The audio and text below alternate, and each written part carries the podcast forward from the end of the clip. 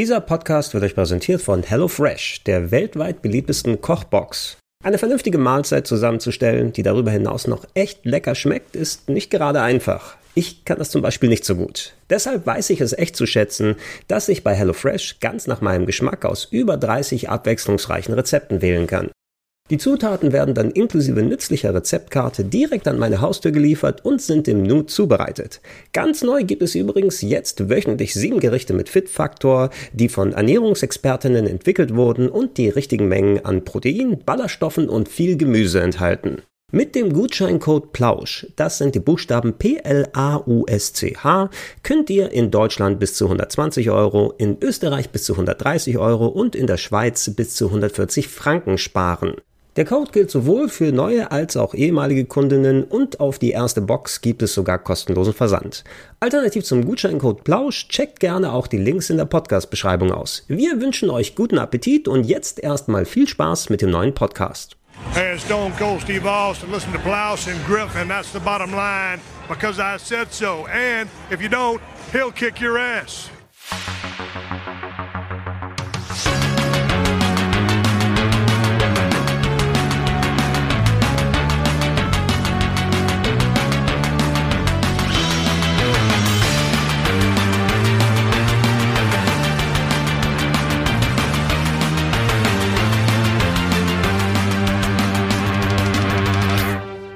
Dann äh, mache ich ein Renegade, dann geht's los. Mhm. Mhm. Mhm. Ach nee, Moment, das ging ja anders, ne? Sorry, ganz vergessen. Bitte, mach es. Was soll ich, also, wir müssten ja eigentlich jetzt so eine Renaissance einleiten. Äh, also so irgendwie sowas völlig Neues äh, oder beziehungsweise das Alte mit irgendwas Neuem verbinden. Dass wir sowas, äh, was ich mache, so Schock, Schock, Schock. Bäh, bäh, bäh. 2023, Part 2, The Revengeance. okay, das war, äh, ich, ich dachte, es geht fast schon in ähm, so die äh, typische Schulklingel aus England, ne? Dieses, das Big Ben-Geräusch. Ja, okay, das okay, rüber. okay. Ja.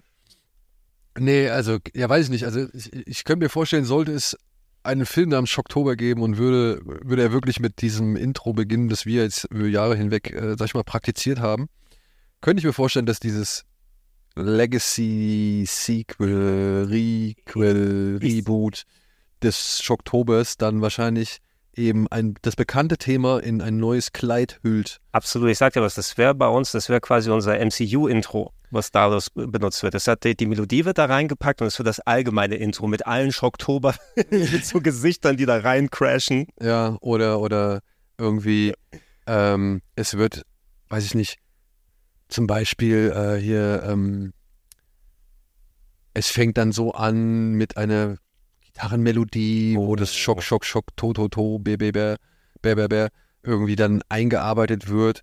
Und aus, diesem, aus dieser Gitarrenmelodie kommt dann, weiß ich, The Reaper oder irgendwie sowas, weißt du, so, so ein klassischer Track, der Du, du bist, du, Horrorfilmen am, am Ende ist aber noch ein bisschen Rap mit dazu gekommen, fand ich. Ja, Ja, also äh, da wollte ich jetzt ein bisschen alles äh, mit äh, Ist, reinbringen. ist, ja, wir, äh, Don't Fear the Reaper als Gitarre, dann will ich aber einen Rap haben von einem KI-generierten Coolio als Hologramm. Der übrigens ja auch nicht ganz horrorunerfahren ist. Ne? ja, ich wollte wollt gerade drüber nachdenken. Nein, das war Buster Rhymes, der Michael Myers gekillt hat. Ne? Ja, stimmt, ah, jetzt verwechsel ich ihn auch.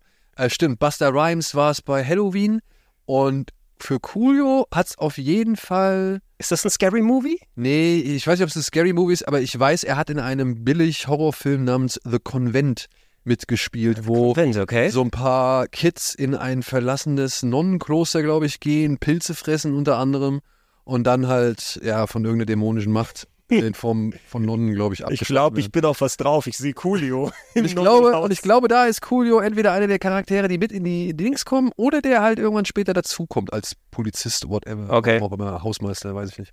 Ein großes Talent. Ja. Aber stimmt, es war Buster Rhymes bei Michael Myers. Das war Buster Rhymes, ja, die Hochzeit von Halloween, muss ich sagen. War das H2O oder war das der danach?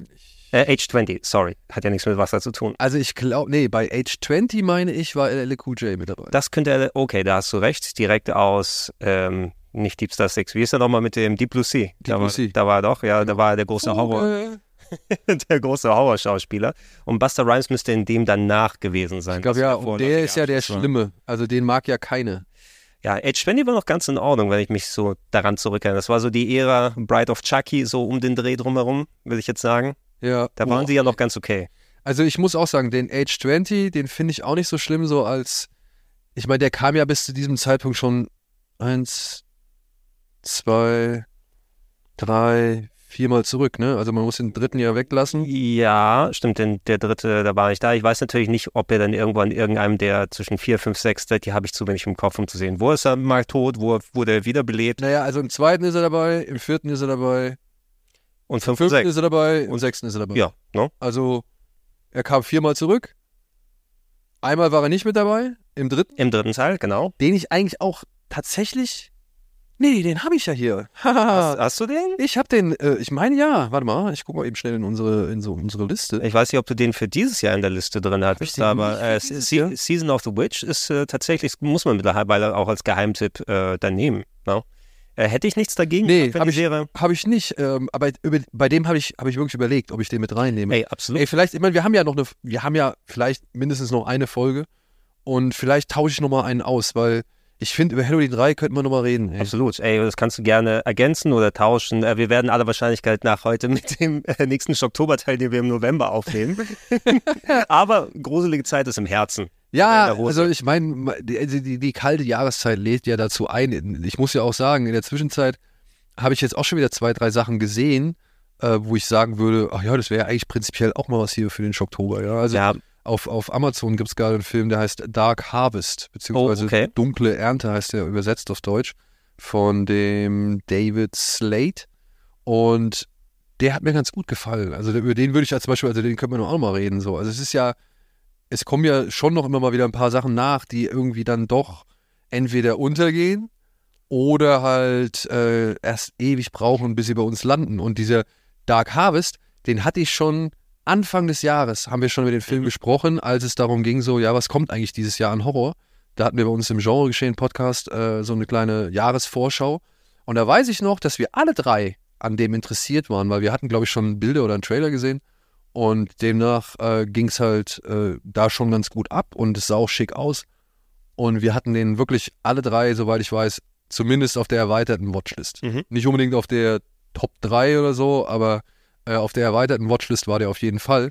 Und ja, und dann, wie gesagt, ich habe jetzt auch wieder ein, zwei ältere Sachen gesehen, wo ich auch gedacht habe, ja, cool, äh, die wären auch wieder potenzielles Material, was man halt nicht kennt. Und Halloween 3, ich muss ehrlich sagen, Halloween 3 habe ich schon ewig nicht mehr gesehen. bin ich, bin ich bei dir. Ja, ist auch schon, es ist in den 90ern, glaube ich, gewesen, wo ich den letztes Mal gesehen habe. Ja, und, und ich habe den, ich habe, und das, wahrscheinlich habe ich ihn deswegen nicht mit jetzt hier erstmal eingeplant gehabt, weil ich hatte tatsächlich vor einiger Zeit in einem Podcast von ein paar ähm, anderen Jungs, habe ich, ähm, oh, das tut mir jetzt ja leid, ich glaube, es waren die Filmtoast-Leute.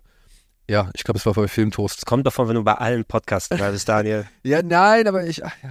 Überall dabei, aber nirgendwo zu Hause, ne? Doch, ich habe eine feste Doch, Heimat. Doch, du hast ganz viele zu Hause. Ja, also, ja, genau. Inklusive hier. Aber ich bin ja gern irgendwo, nur das Ding ist halt, ich, ja, ne, es sind halt sehr viele Informationen und, und ich meine, es war bei Filmtoast und die haben halt so eine Reihe, dass sie immer über ein spezielles Jahr reden. Und da haben wir über das Jahr 1982 geredet. Mhm. Und da war natürlich, ist natürlich ein bisschen blöd, ist das Jahr von The Thing Äh, und das Jahr von Poltergeist so. Ähm, oder? Ich, 82 ist The Thing. ich glaube, es ist sogar das gleiche Wochenende, wo die rausgekommen sind, oder? Krieg ich das durcheinander? Ich äh, hoffe es. Also ich weiß, dass das äh, The Thing ist irgendwie in Amerika mit einem ganz anderen großen Film. Oder war es E.T., das am gleichen Wochenende mit The Thing gekommen ist? Das kann auch sein. Auf jeden Fall hatte The Thing, das, der Remake von Carpenter, äh, oder die Auflage von Carpenter, jedenfalls keine guten Chancen. Deswegen. Ja, okay, es war 82. Okay. 82 kam halt The Thing und Poltergeist raus. Mhm. Und ich meine jetzt, wenn du dann darüber reden möchtest, was sind die besten Horrorfilme aus dem Jahr 1982, dann wird es halt schon schwer, weil äh, wenn man sich mal so die bei Letterbox oder IMDb oder so die Listen anguckt, wenn man nur nach dem Begriff Horror geht, Mhm. dann sind es im Endeffekt gar nicht mehr so viele Filme. Ja. Und dann musst du erstmal Filme finden, die auch nur ansatzweise mit sowas wie The Thing und mit sowas wie Poltergeist irgendwie konkurrieren können. Und da gab es nicht mehr wirklich viel. Ja. Ich weiß noch, also wir hatten halt geredet über Halloween 3, Mhm. das ist mit der stärkste eigentlich. äh, Konkurrenz zu den beiden Filmen oder das ist so der Film, wo man halt sagen kann, das ist, der bildet ein gutes Gegengewicht. Und dann wird es aber auch schon langsam echt dünn, ne? Der weiße Hund von Beverly Hills hatten wir da noch, den fand ich. Okay. Ja, also den finde ich ja auch echt sehr stark. Also es war nicht so einfach, muss ich sagen, für mich, äh, unbedingt neben diesen beiden großen Namen oder Klassikern des Horrorgenres dann noch im Jahr 82 irgendwelche anderen Filme zu finden. es ist schwierig, gerade wenn man 70er und die 80er nimmt, da denkst du, da gab es so viel Klassiker, dann muss eigentlich sich das super dicht gedrängt haben, aber dann denke ich nach, okay, American Werewolf in London, nee, war nicht 82. Andere Sachen viel später, viel früher und so, aber ja, da kann sowas auch mal durchaus ähm, ein bisschen karger sein, als man denkt. Eben, eben. Und das war halt, das war für mich auch überraschend zu sehen, dass es eben gar nicht so viele Filme waren. Und vor allem, ja, man sagt dann ja immer, okay, es sind die 80er und man kennt so viele Sachen aus den 80ern und man hat so viele Sachen in, aus den 80ern gerne gesehen. Das ist richtig, aber da reden wir ja immer noch von zehn Jahren. Klar. Ja. Und innerhalb dieser zehn Jahre, ey, ich und Jahreszahlen, ich verzweifle ja wirklich bei jeder Folge, in der ich mit Andi bin äh, und der mich nach irgendeiner Jahreszahl fragt, irgendwie, wann das genau war. Das, so. muss, das muss doch Andi besser wissen. ja, mittlerweile. Nee, er weiß es nicht. Der fragt immer mich und Daniel, war das nicht da? ja, genau. 84? Wann war der? Wann war der? Ey, ich habe keine Ahnung, Andi. Warum fragst du mich denn jedes Mal? ja, Ja, und in dem Zusammenhang äh, wäre Halloween 3 dann nochmal ein Kandidat gewesen. Für Leute, die nicht Bescheid wissen, der, der ohne Michael Myers war, wie ich eigentlich als Idee gar nicht schlecht gefunden habe, ähm, daraus eine Anthology-Serie zu machen. Wir hatten ja auch durchaus Film-Anthologies hier, ne? So Trick or Treat war ja auch zum Beispiel eine, die wir hier besprochen haben und, und andere verschiedene. Äh, Creepshow hatte ich mal mitgebracht. aber das sollte halt pro Film eine neue Geschichte Genau, werden. genau. Nicht Und, da, und dann genau, und dann, äh, dass Halloween das Bindeelement ist, aber dass eben die Mike Myers-Geschichte dann, dann eine von denen ist, die erzählt wird. Genau. Aber ich muss sagen, es war, Oder besser gesagt, die äh, es war ein bisschen schräg oder es war ein bisschen ähm, unglücklich meiner Ansicht nach, das direkt, also das erst nach einem zweiten Film zu machen, der halt die Geschichte nahtlos fortsetzt von Mhm. Michael Myers oder beziehungsweise von dem ersten Auftritt. Ja, und das, also das fand ich halt so ein bisschen äh, das Unglückliche an der Sache, dass es halt zu spät als Anthologie angesetzt wurde. wenn das Halloween 2 gewesen wäre, da kannst du auch eine Sequel-Nummer mit beipacken und dann hast du dein Konzept. Ja, Genau. verstehe ich. Und dann hast du dein Konzept. Ich würde noch mal kurz anfügen, natürlich im Jahr 82 kam noch Freitag der 13. Also beziehungsweise der, der dritte. Der, der dritte Freitag, oh, der, der war gar nicht mal so schlecht, oder? Genau, den habe ich dann auch äh, mit dazu gezählt oder beziehungsweise den hatten wir auch breit gesprochen, weil das ist nun mal der erste, der das legendäre, sag ich mal, Ja, ja, die- legendäre die- Erscheinungsbild die von, von. Jason Endlich. etabliert hat, so, äh, der hat ja die Ikonografie geschaffen. Ja. Nicht Teil 1 und nicht Teil 2. So. Und allein so ist ja nicht mal Michael Myers da unterwegs. so- Genau. Und das kommt noch dazu. Und äh, dementsprechend, ja, da war, also deswegen ist der auch meiner Ansicht nach wichtig. Dann haben wir noch hier Slumber Party Massacre, der erste. Okay, ja. Ja, ist, ist, meiner Ansicht nach ist das eigentlich auch kein Film, der meiner, also der so weit oben rangieren sollte, wie er zum Beispiel bei Letterbox rangiert. Ich glaube, der, also der, das ist ein sehr Schema F-Film. Ja. Ja, äh, finde ich. Ähm, es, es ist, weil der, glaube ich, einfach so oft wiederholt und gezeigt wurde und in VHS äh, hier Sammlungen gelandet ist. Naja, und man muss ja auch mal sagen, weil er ja auch wirklich so knallhart das durchzieht, was er letztendlich ist. Ne? Also ein Irrer kommt auf die Studentenparty, Und dann, geht- und dann geht's, Studentinnen und dann geht's ab. Und dann geht's ab, aber das dauert halt schon, bis es abgeht. Das Ding ist an sich, der Film ist ja Gott sei Dank nicht so lang. Ja, aber davor passiert halt eigentlich gar nichts oder halt Langeweile. Und, und der Irre, naja, Entschuldigung, Spannungsaufbau heißt ja, das. aber der Irre ist halt irgendwie auch nicht so denkwürdig. Im gleichen Jahr kommt dann halt eben ein Jason, ja, und Mhm. hat halt diese geile Maske. Im gleichen Jahr, weiß ich nicht, hast du die, die, die Kreaturen von Rob Bottom. Und im gleichen Jahr äh, ist der Fernseher plötzlich das Unheimlichste, was du dir in deinem eigenen Haushalt vorstellen Ich habe hab mich als Kind fast eingenässt bei Poltergeist. Ja, ich, fand den meine ich. super gruselig. Und das, oder du hast Angst vor dem Baum, der vor dir für die, vom Fenster steht. So, also, ja, dann haben wir noch hier Tenebre von Argento. Mhm. Dann haben wir natürlich Creepshow. Und dann haben wir auch Basket Case. Ah, wirklich 82? 82. Obwohl, nee, du hast recht. Ich ähm, habe zuletzt den nochmal, ich habe den in den 70ern verortet, eben weil der so, so dreckig ausschaut, aber der ist tatsächlich ein Anfang 80er-Film, du hast recht. Ja. Ey, ich meine, und da sind noch coole. Da ist noch einer dabei, der heißt Pieces, der Kettensägenkiller, glaube ich. Oh, Auf den habe ich auch nochmal Mhm. Bock, äh, beziehungsweise den habe ich nämlich noch nicht gesehen und äh, den möchte ich mir auch gerne nochmal reinziehen. Star Possession war 81, ne? Ich glaube, der war ein bisschen früher. Ja, ja. Und dann kommt halt White Dog, das ist dann halt, äh, das ist so, weißt du, also du hast hier sag ich mal, bis Basket Case hast du große Titel, ja, mit Creepshow, Tenebre und so, aber danach wird es halt schwierig und du denkst ja halt, ey, wie viele Filme kommen denn im Jahr raus? Das ist doch eine ganze Menge. Und dann auch noch eine ganze Menge Horrorfilme und im Endeffekt sind es nicht so viel. Also wenn du es begrenzt auf Horror, ja, äh, sind es, glaube ich, hier bei Letterboxd drei Seiten. Ja, mein, mein Eindruck wäre gerade in den 80ern, das wird dann gegen Ende des Jahrzehnts ein bisschen, es kumuliert mehr, weil da viele der großen Horrorserien dann entweder die späteren Einträge bekommen haben oder angefangen haben. Wenn dann noch Nightmare on Elm Street dazu kommt, dass du jedes zweite Jahr nochmal einen, den du dazu packen kannst.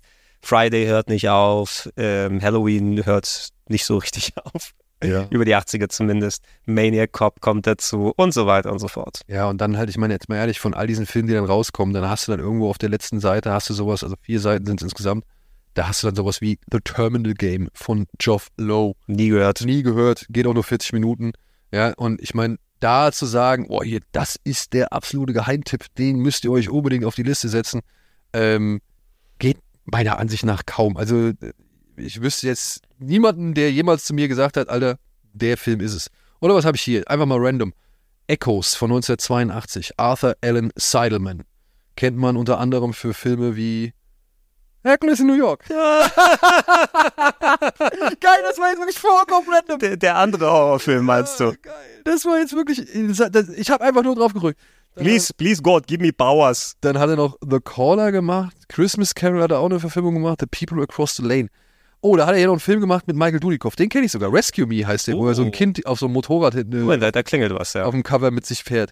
Ja, Body Language, Trapped in Space.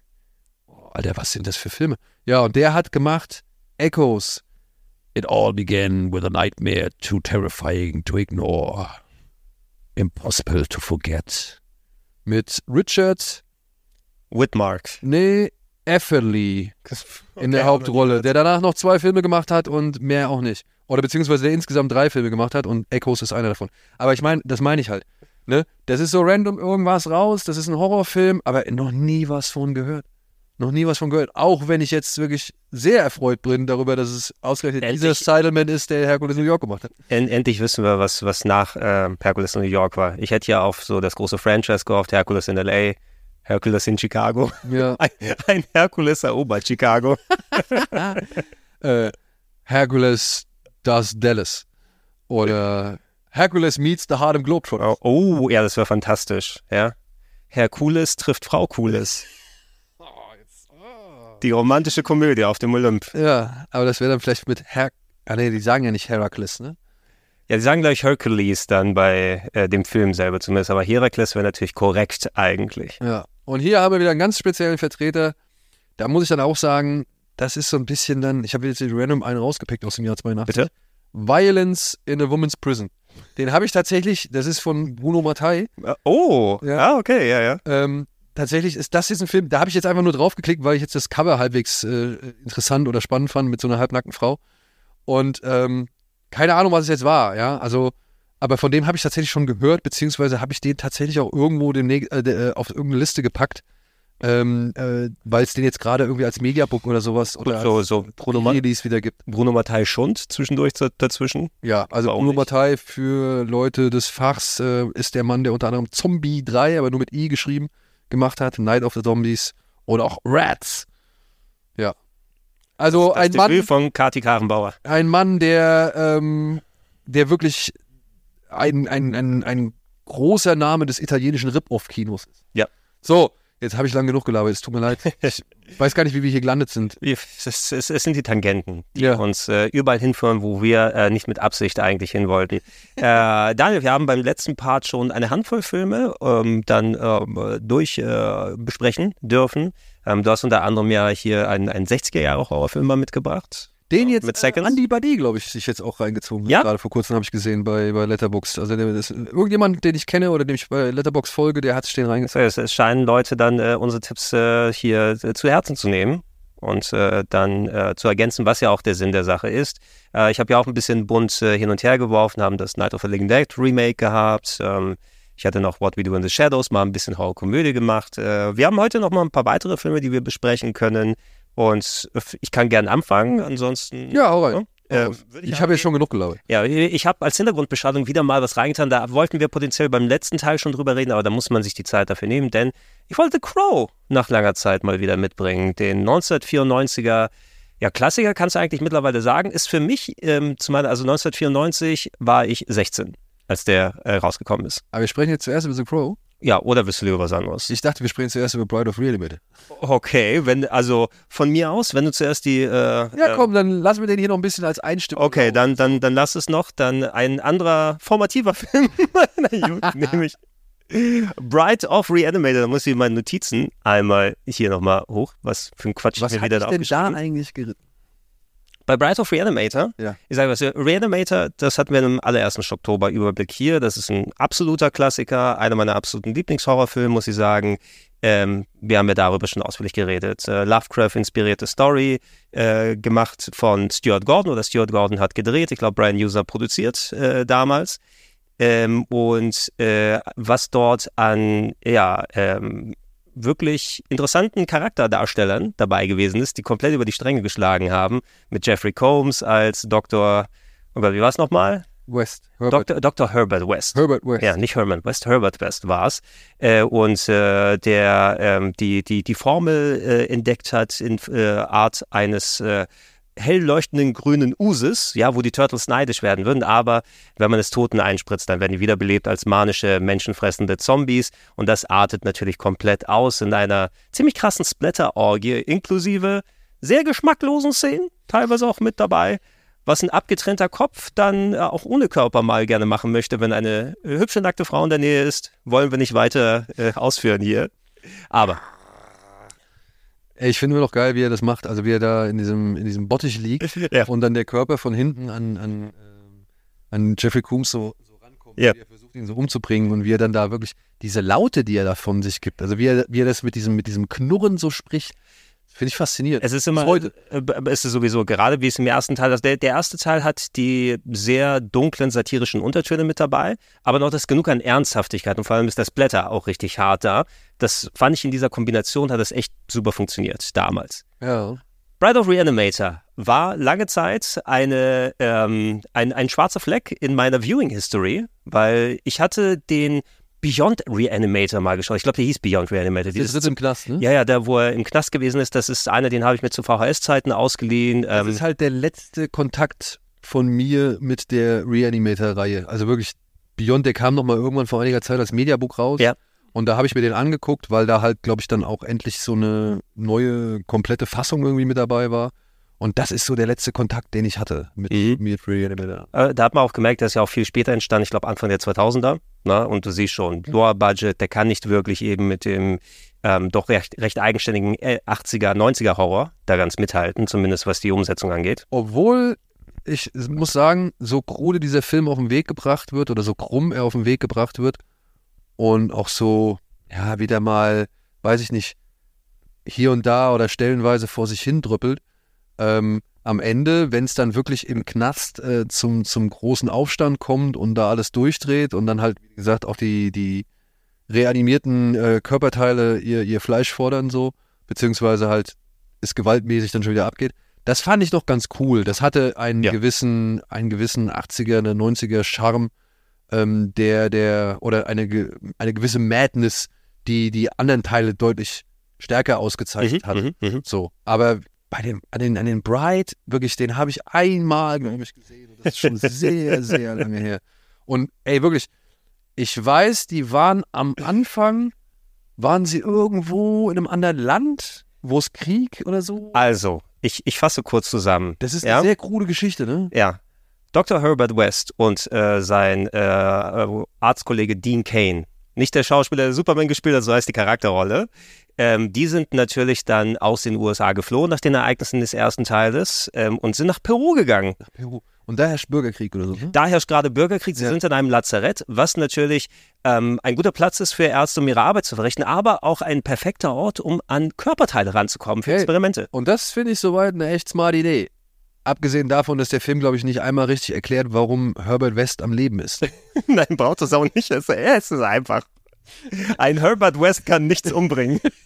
Weil, also ich glaube, das war's, ne? Also man wundert sich schon, wa warum er anhand von Teil 1 in Teil 2 plötzlich da Ja, ist. ich versuche mir daran zurückzuerinnern. Der hat ja immer dann seine Exits in dem Film. Wurde er von der Leiche geschnappt und nach hinten gezogen beim ersten Teil oder wie war dann? Also ich habe, nee, er wurde erwürgt, wenn Er ich wurde, kom- er wurde von erwürgt. Gedärmen. Ah, okay. Ja. Ja. Und, und ähm, also so, das ist meine Erinnerung an Teil 1.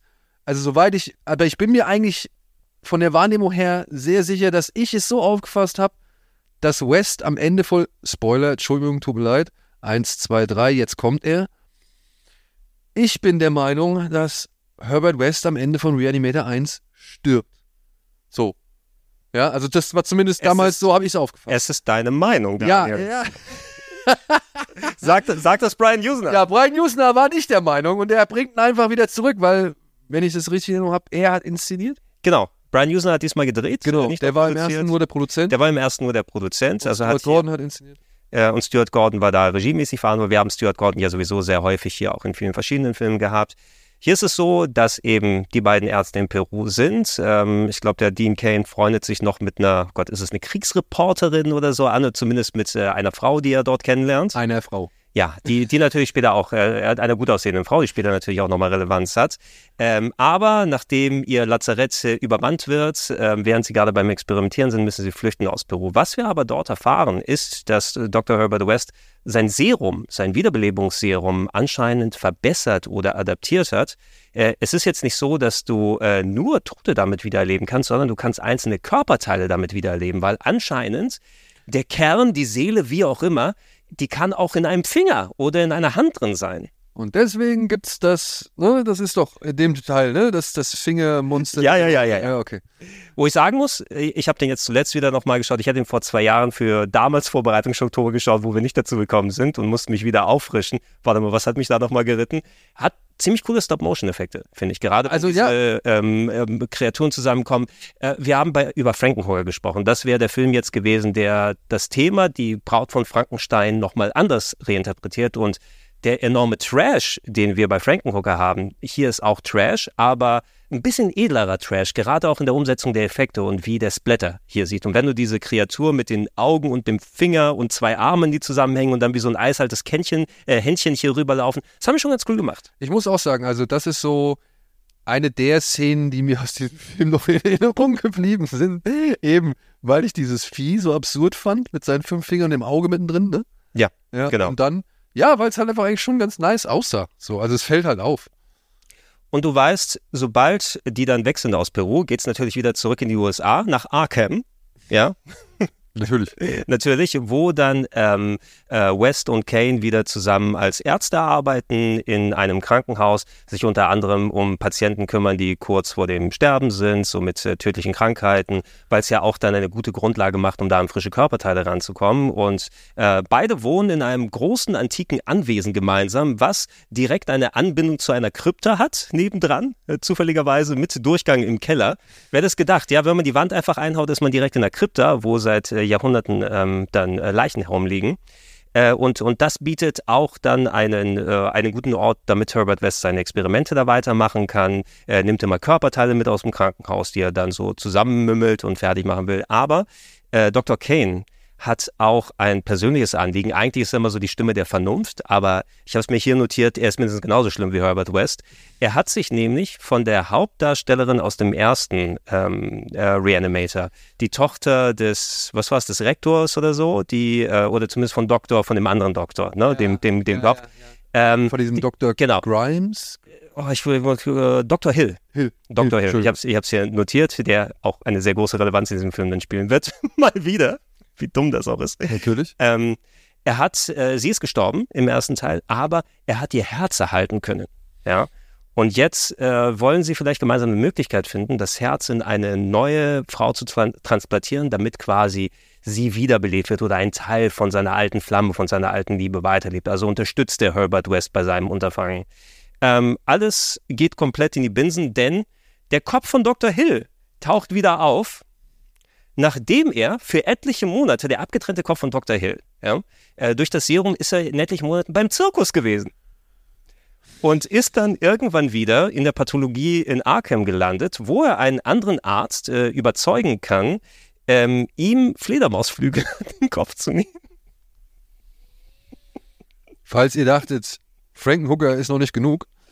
Ja? Wir können noch mehr. Wir können noch mehr, warte, aber ich, ich, ich, ich lese dir mal kurz meine Strichliste hier vor, die ich hier ähm, geschrieben habe über die einzelnen Punkte. Also, das ist der Subplot, der Kopf von Dr. Hill ist wieder da, war beim Zirkus. Äh, die Körperteile aus Teil 1 zerfallen nicht, weil dieses Serum von äh, Dr. West dann ähm, so gut hält mittlerweile. Stop-Motion-Effekte. Äh, ja, es entspinnt sich ein äh, sehr wildes Aneinanderreihen von Körperteilen. Unter anderem äh, wird ein Arm an ein Bein dann genäht, wo sie gemeinsam herumlaufen. Ähm, ein äh, der Polizist aus dem ersten Teil, der damals die Geschehnisse untersucht hat, dessen Frau auch dem zum Opfer gefallen ist. Der taucht jetzt wieder auf, ne? Der taucht jetzt wieder auf und will quasi Dr. West Hops nehmen, aber Dr. West bringt ihn natürlich vorher um und macht ihn zu einem Zombie, dem die Hand abfällt und alles drum und dran. Und dieser Polizist reißt dem Hund der peruanischen Freundin von Dr. Kane das Bein ab. Ähm, und äh, Dr. West näht diesem Hund, der dann nur einen Stumpfen da hat, einen menschlichen Arm daran. Also wenn er das Pfötchen gibt, gibt er einem die Hand richtig. Und das kriegen die alles in 90 Minuten unter. In sogar unter 90 Minuten. Ja. Dann, äh, das sind wilde Aneinanderreihungen von Ideen und Szenen, die ich jetzt hier dran klatsche, aber äh, im Grunde eskaliert es, wie man es typisch für so einen Film kennt, dass es natürlich immer weiter zugeht, inklusive, weil es ja auch die Braut vom Reanimator ist. Ähm, wir haben noch Kathleen Kinman mit dabei, die einige vielleicht aus äh, Renegade noch kennen tatsächlich. Das war die ähm, äh, blonde Dame aus Renegade, der Lorenzo Larraz immer danach gestellt ist. Die hinten auf dem Moped sitzt. Genau, genau. Und äh, die, äh, die äh, stirbt äh, im Laufe des Films, aber wird dann die Grundlage, wo das Herz der alten Freundinnen rein soll von Dean, von Dean Kane. Ähm, und es wird daraus eine große Operationsszene inklusive dem der It's Alive-Analogie am Ende, spitzt sich am Ende des Films zu, dass äh, ähnlich wie die Frankenhooker, nur hier wesentlich grafisch besser dargestellt, wenn wir hier Spielbegriffe nehmen, ähm, äh, animationstechnisch besser Ja. gemacht. Ähm, dass sie quasi zu, zu, der, zu der Braut des Reanimators wird, ähm, währenddessen aber auch komplett, weil natürlich die Suppe auch in der Krypta dann irgendwie auf die Körperteile von anderen Leuten draufkommt. Also überall untote Körperteile und eine ähm, wiederbelebte Braut äh, wollen dann allen ans Leder und es entsteht ein großes Splatterfest, ähm, was, äh, na gut, ich will jetzt sagen, es kann nicht konkurrieren mit dem Braindead oder so, aber es geht schon ziemlich ab. Es geht schon ziemlich ab. Also das ist, glaube ich, wenn man, also diese, diese krude Herleitung, ne? Wenn man das, glaube ich, alles über sich ergehen lassen kann, wird man am Ende wenigstens, kriegt man einen ordentlichen Payoff. Weil ich glaube, vorher ist da nicht so viel Action und Absurdität, also mal abgesehen von den Sachen, die die West irgendwie macht. Also absurd ist nur, wie plötzlich die Handlung hin und her springt oder, oder Ja. welche Figuren auf einmal wieder auftauchen. Es, es muss sich zuspitzen, damit du eben dieses Finale dann hast. Ja. Äh, was, äh, wo ich unterhalten war bei dem Film und warum ich den jetzt hier mal reinpacken will, einfach um den Kontrast mal zu sehen, ähm, was sie mit diesem Grundstück an, Charakter, an Charakteren, die cool beim ersten Teil funktioniert haben, hier nochmal als Zitat, Hommage, Parodie, wie du es auch nennen möchtest, für ein klassisches Konzept mit äh, der Braut von Frankenstein hier machen möchtest. Ähm, es hatte sehr interessante Bilddarstellungen, nennen wir es mal so. ne? Und inklusive, äh, weil Dr. Hill oder sein abgetrennter Kopf, der jetzt mit Fledermausflügeln durch die Gegend fliegen kann, ähm, äh, auch eine Rolle spielt, der dann auch quasi wie so eine Art äh, bunter Schokostreusel drüber gestreut wurde über den Film. Überall, wo es nochmal ein bisschen Action braucht, taucht Dr. Hill mit seinen Fledermausflügeln am Kopf auf. Ja, was Jusner und Gordon früher für Sachen gemacht haben. Ne? Man denkt immer so, also auch gerade damals, wenn du in die Bibliothek gegangen ist, ne, dann guckst du da irgendwie über das Horrorregal und siehst irgendwie alle drei, vier Filme, siehst du mal wieder einen von den beiden. Also Mhm. entweder den sie gemeinsam gemacht haben oder halt den einer von beiden gemacht hat.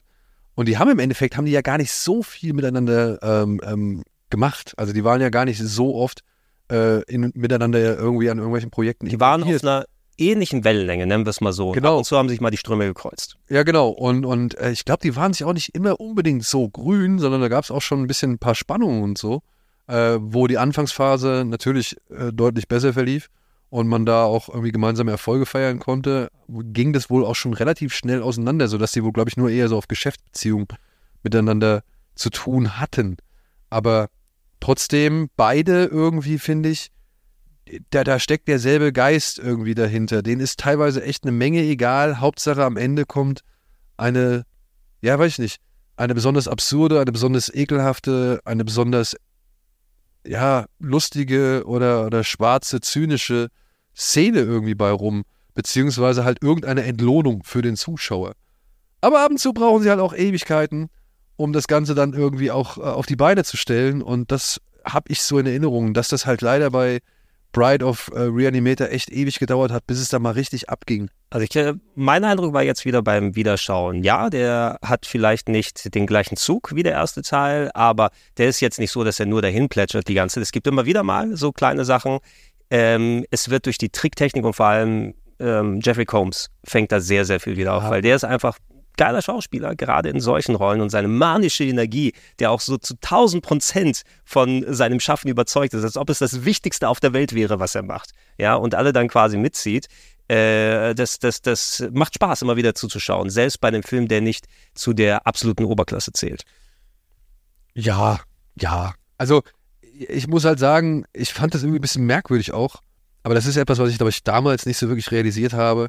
Ich meine, Reanimator war ja schon eine Verarsche auf, oder beziehungsweise so ein bisschen Antwort auf Frankenstein.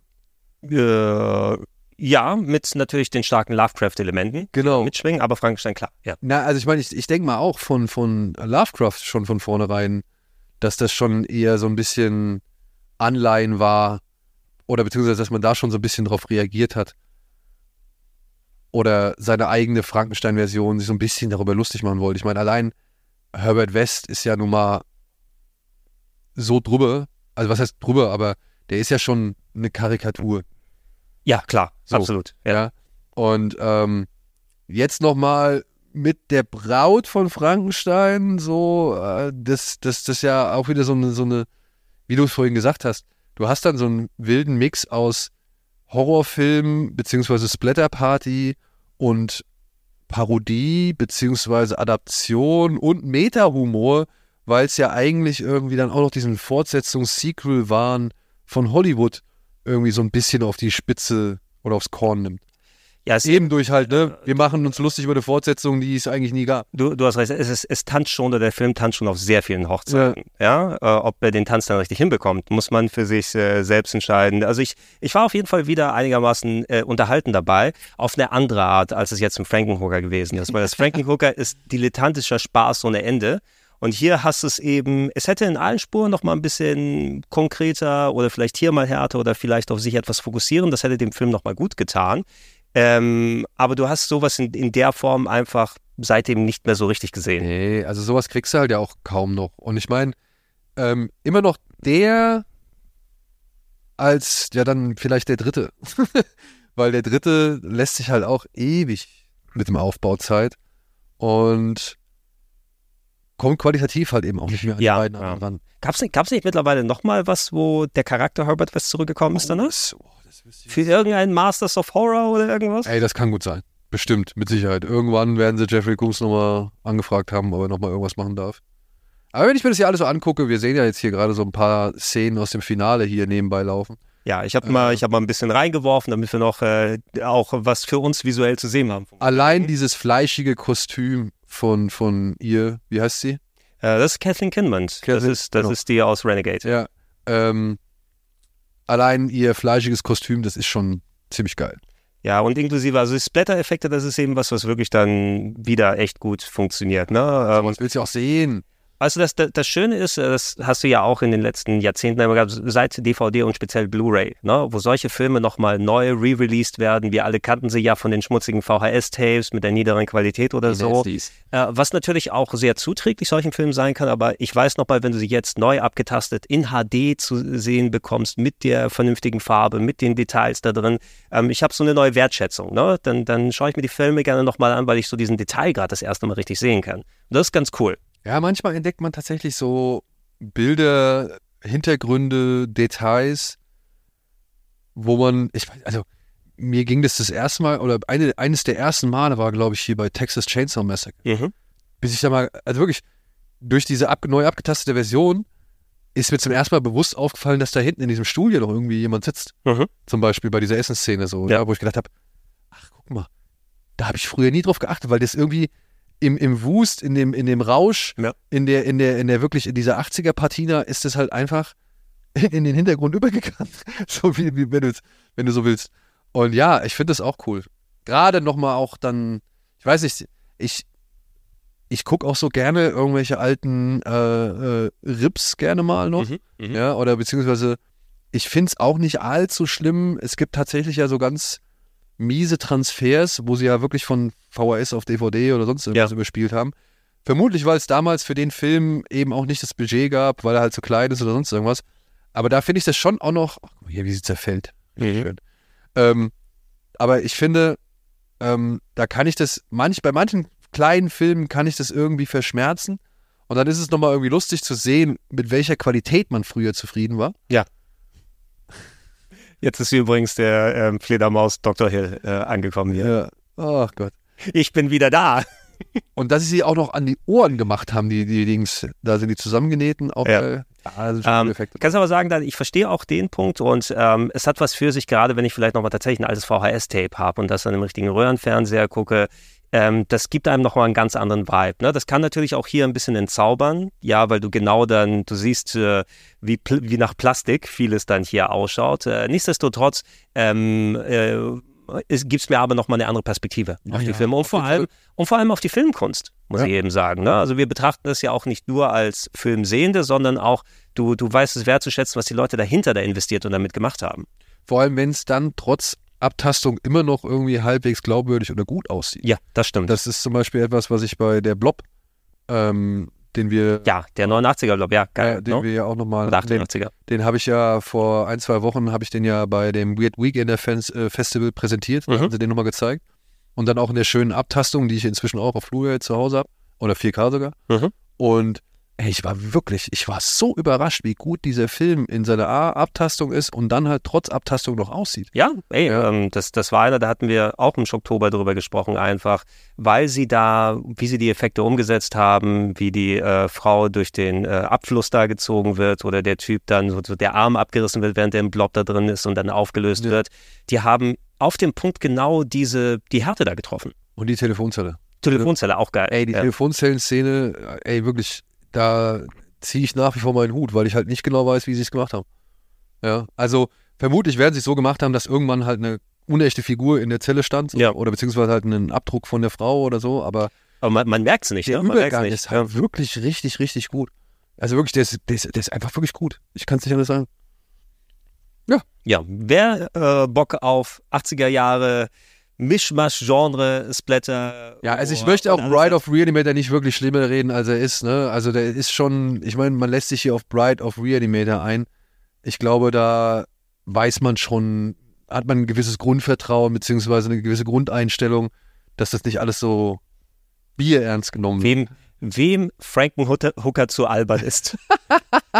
Ja, genau.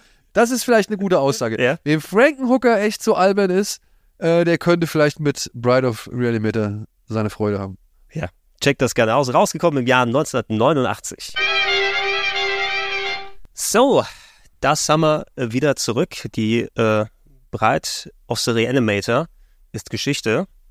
Daniel, was steht bei dir auf dem Zettel? Bei mir steht wieder was Älteres auf dem Zettel, aber von einem unbekannten Mann. von keinem unbekannten Mann, sondern von einem sehr bekannten Mann, der, ja, äh, ich glaube, ein Jahr zuvor, war es ein Jahr zuvor? Ja, der ein Jahr zuvor schon einen riesen Horrorfilm-Hit gelandet hat, beziehungsweise zwei Jahre zuvor. Äh, genauer gesagt, in meinem Geburtsjahr.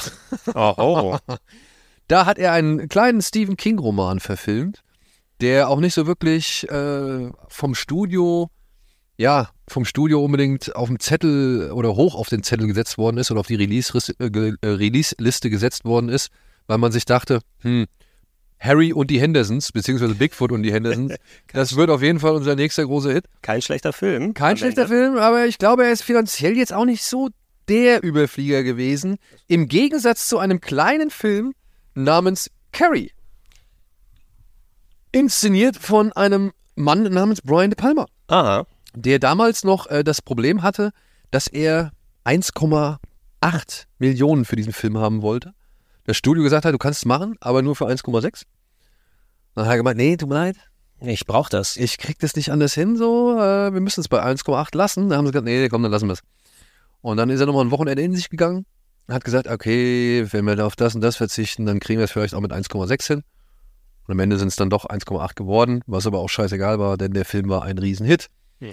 Und plötzlich stand Brian De Palma da und konnte deutlich mehr machen, als er zuvor machen konnte. Ja, vorher war er halt noch nicht der, ähm, sag ich mal, virtuose Regisseur, der da so komplizierte, beziehungsweise bei, bei Carrie ging es dann los damit, dass sich viele Leute gefragt haben, was macht denn der da? Ja, weil der halt ja eigentlich auch echt sehr bekannt ist für relativ, relativ komplizierte Kameraführungen und so weiter und immer wieder wirklich viele Informationen, sag ich mal, in einem Bild unterzubringen, ohne dass es, sag ich mal, sehr angestrengt wird oder mit Hilfe von solchen Stilmitteln wie dem Splitscreen, die ja heutzutage auch nicht mehr viele Leute benutzen. Und zwei Jahre später wurde ihm dann halt ein Film angeboten, ähm, wo er plötzlich richtig viel Geld im Verhältnis zu seinen bisherigen Arbeiten äh, zur Verfügung hatte. Für 5 Millionen Dollar Oha. sollte er The Fury drehen, beziehungsweise ein Film, der hier in Deutschland unter dem Titel Teufelskreis Alpha bekannt ist. Diese deutschen Namen, ey. Ey, ich habe keine Ahnung, warum der Teufelskreis Alpha heißt. Warum er The Fury heißt, verstehe ich absolut, denn es geht hier um, ja, wie soll man sagen, mental oder ja, psychisch begabte Menschen, die halt in einer Art Schule oder Institut zusammengesammelt werden und dort versucht man halt ähm, The Fury musst du gucken. Ja, ich hatte ich hatte nach The Fury geschaut. Ich muss mal gucken, ob ich den hier irgendwo finde. Es gibt so viel mit Fury. Da unten, Ähm, aber- da unten. Ah, äh, Hier, äh, da ist er. Ja, genau. Ja, erzähl, erzähl gerne weiter, aber ich, ich hatte den, den Trailer mir angeschaut und ich habe natürlich sehr stark an Scanners denken müssen. Ja, ungefähr so kann man sich diese Kräfte vorstellen. Und ihr werdet bestimmt gleich nochmal ähm, auch staunen, beziehungsweise vielleicht wird der eine oder andere dann auch nochmal überrascht sein. Denn äh, es gibt noch eine relativ neue und sehr prominente Serie, die sich hier auf diesen Film bezieht. Ja, The Fury. Es gibt begabte Kinder, die werden äh, zusammengesammelt und der Vater eines dieser Kinder wird gespielt von Kirk Douglas. Der hat äh, seinen Sohn, ich glaube David heißt er, ähm, David Douglas, ja. Nein, er heißt im Film Peter, Peter Sencher oder so. Und ähm, während er noch mit seinem Sohn im Urlaub ist, wird dieser entführt und ähm, in dieses Institut eben gebracht. Und Kirk Douglas versucht jetzt nun herauszufinden, wer ihn dorthin gebracht hat, beziehungsweise wo dieses Institut überhaupt ist. Und es stellt sich schon sehr früh heraus, dass dieses Institut von einem Wissenschaftler und aber auch dem Kollegen von Kirk Douglas geleitet wird. Oha. Einem äh, Agenten namens Ben Childress, gespielt von John Cassavetes. Ja, berühmter Schauspieler wie auch Regisseur. Hat eine äh, ganze Dynastie in Hollywood, sag ich mal, etabliert. Sein Sohn Nick Mhm. kennt man vielleicht auch, oder hat man zum Beispiel in Face Off gesehen, da spielt er diesen glatzköpfigen Waffenhändler. Unter anderem. Unter ja, wir, wir, wir Griechen, wir können das, ne? Ja, und also wie gesagt, äh, John Cassavetes ist halt einfach ein großer Name des New Hollywood Kino. Der spielt halt, wie gesagt, diesen ähm, Gegenspieler von Kirk Douglas, der dieses Institut mitleitet. Und jetzt geht's halt darum, rauszufinden, wo sich dieses Institut befindet, beziehungsweise den Sohn David aus diesem Institut rauszuholen. Und dafür tritt dann noch irgendwann eine junge Dame auf den Plan, mit der Gillian heißt sie. Ähm, die findet halt dann äh, Kirk Douglas. Er stellt fest, hm, die hat auch Kräfte wie mein Sohn und die gehen so eine Art, ja, die gehen so eine Art Verbindung ein, sie und der Sohn. Und sie landet halt irgendwann auch mal in diesem Institut, aber eben halt auch auf, sag ich mal, oder aufgrund des Plans von Kirk Douglas. Und das klingt jetzt alles sehr abstrus und tatsächlich wird es auch sehr abstrus erzählt. Ja, ich, ich kann es nicht anders sagen, weil ähm, man fragt sich die ganze Zeit so, welche Kräfte hat denn jetzt eigentlich der Sohn von Kirk Douglas? Und warum ist der jetzt plötzlich so? Also irgendwann siehst du den halt auch mehrfach in dem, in dem äh, Institut, werden so Szenen von ihm gezeigt und man fragt sich die ganze Zeit, warum ist denn der jetzt so ein Arschloch? So, ja. Und dann Nick Cassavetes ändert, oder John Cassavetes, Entschuldigung, John Cassavetes ändert dann auch während des Films seinen Plan, weil irgendwann ist der Sohn von Kirk Douglas dann gar nicht mehr wichtig, sondern es geht nur noch um diese junge Frau, diese Gillian, die äh, gespielt wird von Amy Irving, die Kirk Douglas dann halt gefunden hat. Die ist dann plötzlich äh, richtig wichtig so. Und Kirk Douglas, der eigentlich die Hauptrolle meiner Ansicht nach sein sollte. Er hat am Anfang eine große Action-Szene mit einer Schießerei. Dann irgendwann springt er wie Jason Bourne von Feuerleiter zu Feuerleiter in Unterhose. In seiner typischen Kirk Douglas Art. Ja, in ja. Unterhose, muss man dazu sagen. ja. Aber das ist dann ungefähr so die erste halbe Stunde des Films. Und dann taucht er halt nicht mehr auf. Erstmal. Dann ist der, ist, ist, der, ist, ist der einfach weg. Und dann ist diese Gillian spielt dann halt vor allem eine sehr, sehr große Rolle, weil irgendwann, ich weiß auch nicht warum, aber verschwendet dann auch De Palma Zeit dafür, zu zeigen, wie sie mit irgendeiner Frau in diesem Institut an einem Esstisch sitzt und sie unterhalten sich darüber, was sie denn irgendwie als Beilage zu ihren Erdbeeren oder Frühstückserdbeeren nehmen. Und es geht, keine Ahnung, das geht fünf oder so, fünf Minuten, wie die sich da auseinandersetzen und, und irgendwie darüber diskutieren, was sie halt zum Frühstück für Naschereien irgendwie sich reinballert. Also es, es klingt gerade so, ich habe nochmal geschaut, äh, ist wohl eine Romanvorlage gewesen, die dann auch der Autor hier als Drehbuch dann adaptiert hat. Entweder eine Adaption, die von einem sehr umfangreichen Buch gewesen ist, oder vielleicht als TV-Serie, wenn sowas funktioniert, wo du tatsächlich mal, du zeigst die eine Perspektive, gehst dann zu einem anderen Charakter, führst es dann wieder zusammen. Im Kontext von dem Film klingt das ein wenig überambitioniert. Ja, ja. Also De Palma sagt auch, also er mag Dinge und Szenen und äh, Momente in diesem Film, aber er hält ihn nicht für seine beste Arbeit. Es war halt eher eine Auftragsarbeit, die sollte eigentlich jemand anders machen. Aber das Budget, was er zur Verfügung hatte. 5 Millionen und Kirk Douglas. Und Kirk Douglas und John Cassavetes, ja. Und John Cassavetes soll halt auch eine Herausforderung gewesen sein. Denn der mochte das gar nicht so wirklich, was er da alles erzählen muss. Also für, für den, ich meine, man muss dazu sagen, ne, John Cassavetes das ist jetzt halt einer gewesen, der auch zu diesem Zeitpunkt schon, ähm, also der halt aus diesem New Hollywood, aus dieser New Hollywood-Bewegung rauskam.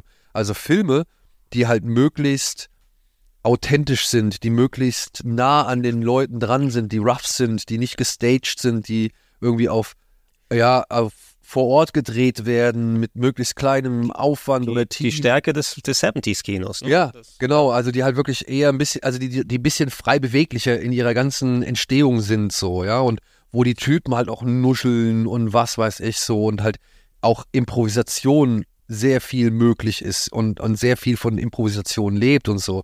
Es gibt äh, einen großen Film mit ihm, oder beziehungsweise einen Film mit ihm zusammen, ähm, Mikey und Nicky heißt der, glaube ich, mhm. mit Peter Falk den hatten wir bei uns in die Hollywood Special besprochen. Den hatte ich mir extra dafür angesehen, weil Memo den vorgestellt hatte. Und das ist halt wirklich, ne, also das ist halt Schauspielerkino, wo die halt sich da ausleben können und so.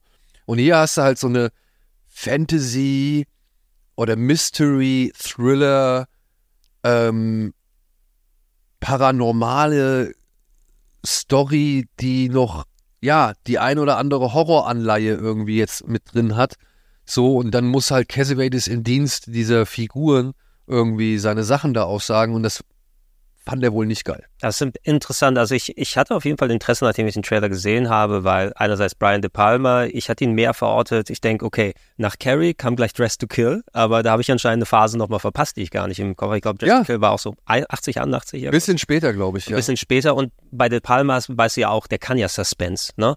Mit seiner Bildsprache, mit dem Stimmungsaufbau und so diese paranormalen Dinge, ob es jetzt Scanners oder andere Sachen gewesen sind, die haben ja auch durchaus ihre, ihre Existenzberechtigung gerade in den späten 70ern gehabt, wo das gerne mal als Thema genommen wurde, wo mal oh, das gibt dem anderen nochmal einen ganzen dran. Und das, das hörte sich für mich eigentlich so an, als ob das wirklich gut zusammenkommt, weil er reine zusammenkomprimiert auf den Trailer hast du die manischen und, und äh, schnellen Szenen zusammenbekommen. Da ist so eine Verfolgungsjagd und da geht es in dem Institut da ab. Man sieht schon ein bisschen so den Flow, wo die Story hingeht.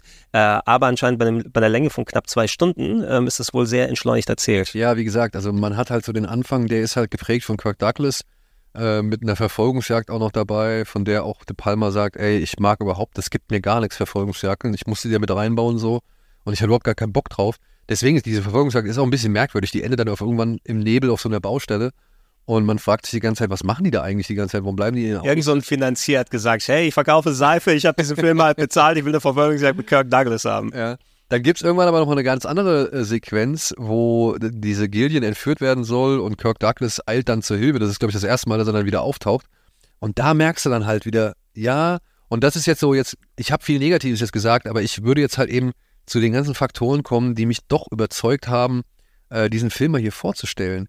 Denn ja, er ist krude erzählt, aber auch das ist wieder so etwas, was ich dann irgendwie cool finde, weil der Film ist jetzt nicht so auszählbar.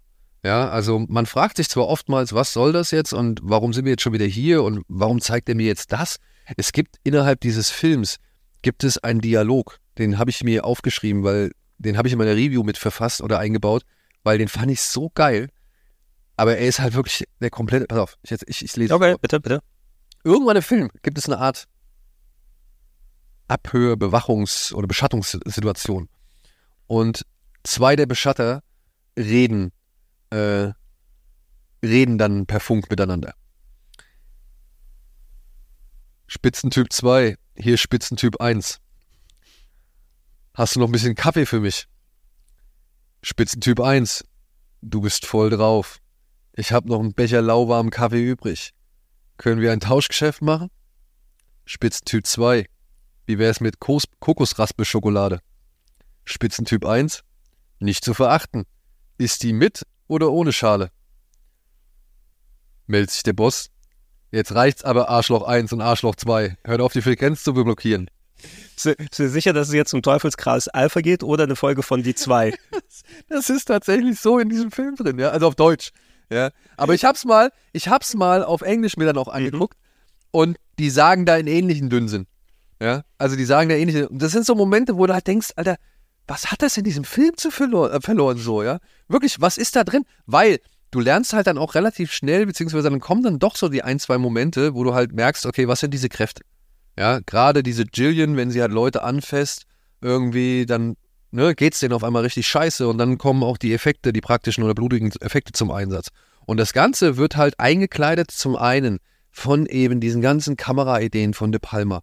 Der macht da schon wieder so geile Sachen. Also ich finde seine Arbeit, seine Regiearbeit in diesem Film ähm, gibt dem Film eben eine, ich muss, ich kann es nicht anders sagen, aber doch so eine richtig schöne Mystery-Aura, weil du die ganze Zeit nicht weißt, ey, was geht hier eigentlich ab? Was ist hier eigentlich los? Du erahnst auch nicht den Rahmen dieser, dieser, sag ich mal, dieses Instituts, beziehungsweise dieser ganzen Unternehmung, diese Psi-begabten oder, oder psychisch begabten äh, jungen Menschen zusammen zusammen, also diese X-Men-Schule da zu gründen, ähm, den erahnst du auch gar nicht so richtig groß oder erstmal so, ja. Und das wird alles irgendwie erst nach und nach erzählt.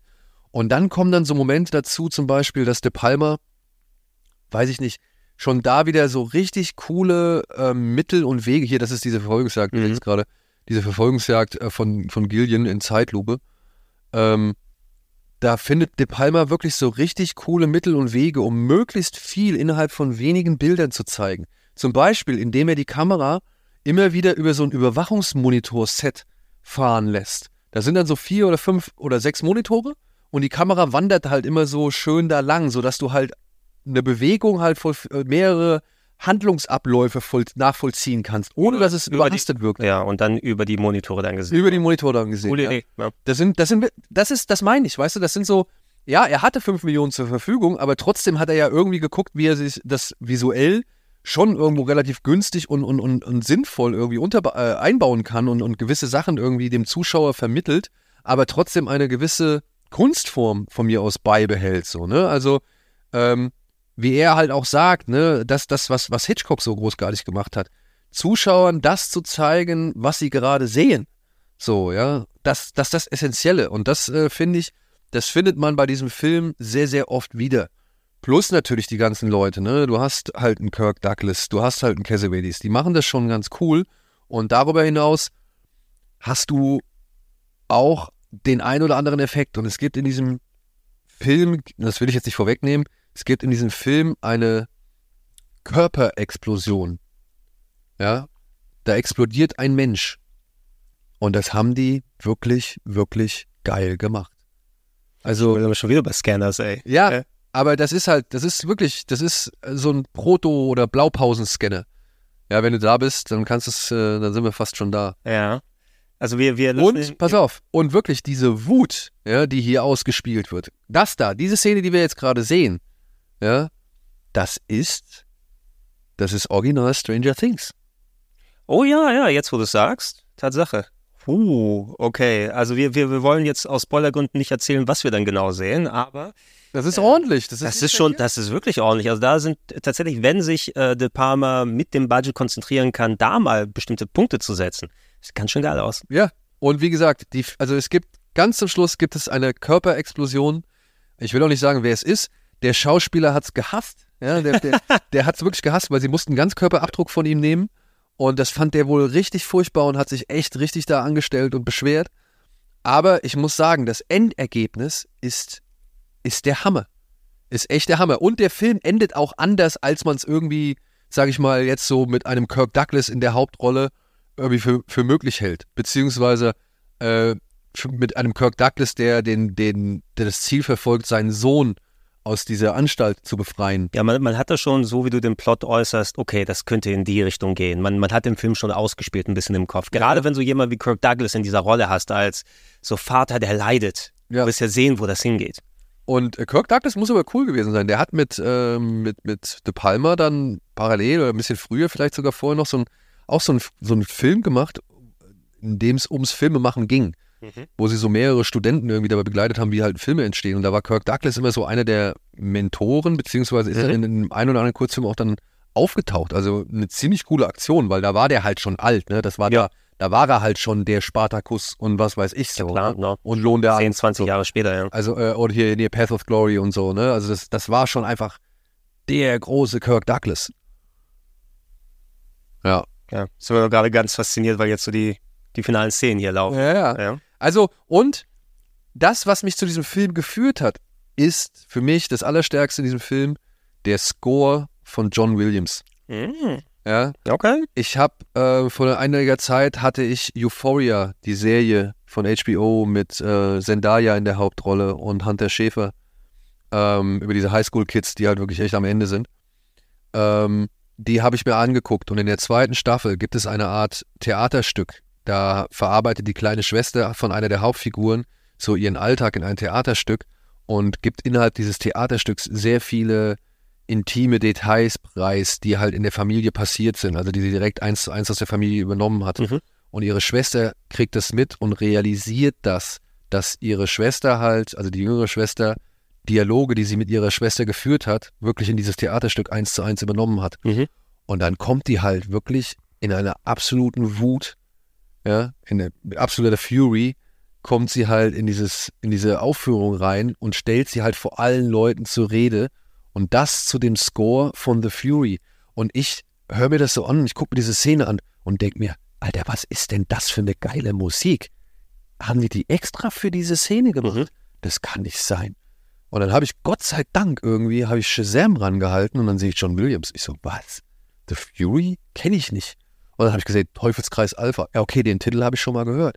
Kirk Douglas, John Cassavetes, Brian De Die, Palma. die interessanten Wege, wie man sowas entdecken kann. Ja, Ne? ja. Ich so, what? Was geht ab, Alter? Warum kenne ich diesen Film nicht? So. Und dann habe ich mir den echt schnell, schnell besorgt.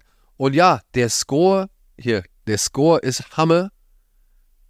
Und der Score war halt wirklich äh, der Grund, der mich halt zu diesem Film geführt hat. Und mit diesem Score, mit den Effekten, mit dem, also mit, mit den Horrormomenten, mit den Darstellern, mit diversen inszenatorischen Kniffen, die Brian De Palma da zum Einsatz bringt, würde ich Teufelskreis Alpha wirklich als perfekten oder prädestinierten äh, Schocktober-Tipp Mhm. irgendwie sehen, weil der ist nicht perfekt, der ist alles andere als rund, der ist, der ist, der ist krude und was weiß ich so, aber der hat seine Qualitäten und der verdient hier und da mal vielleicht den ein oder anderen Menschen, der sagt, ach guck mal, ich finde den auch nicht so schlecht.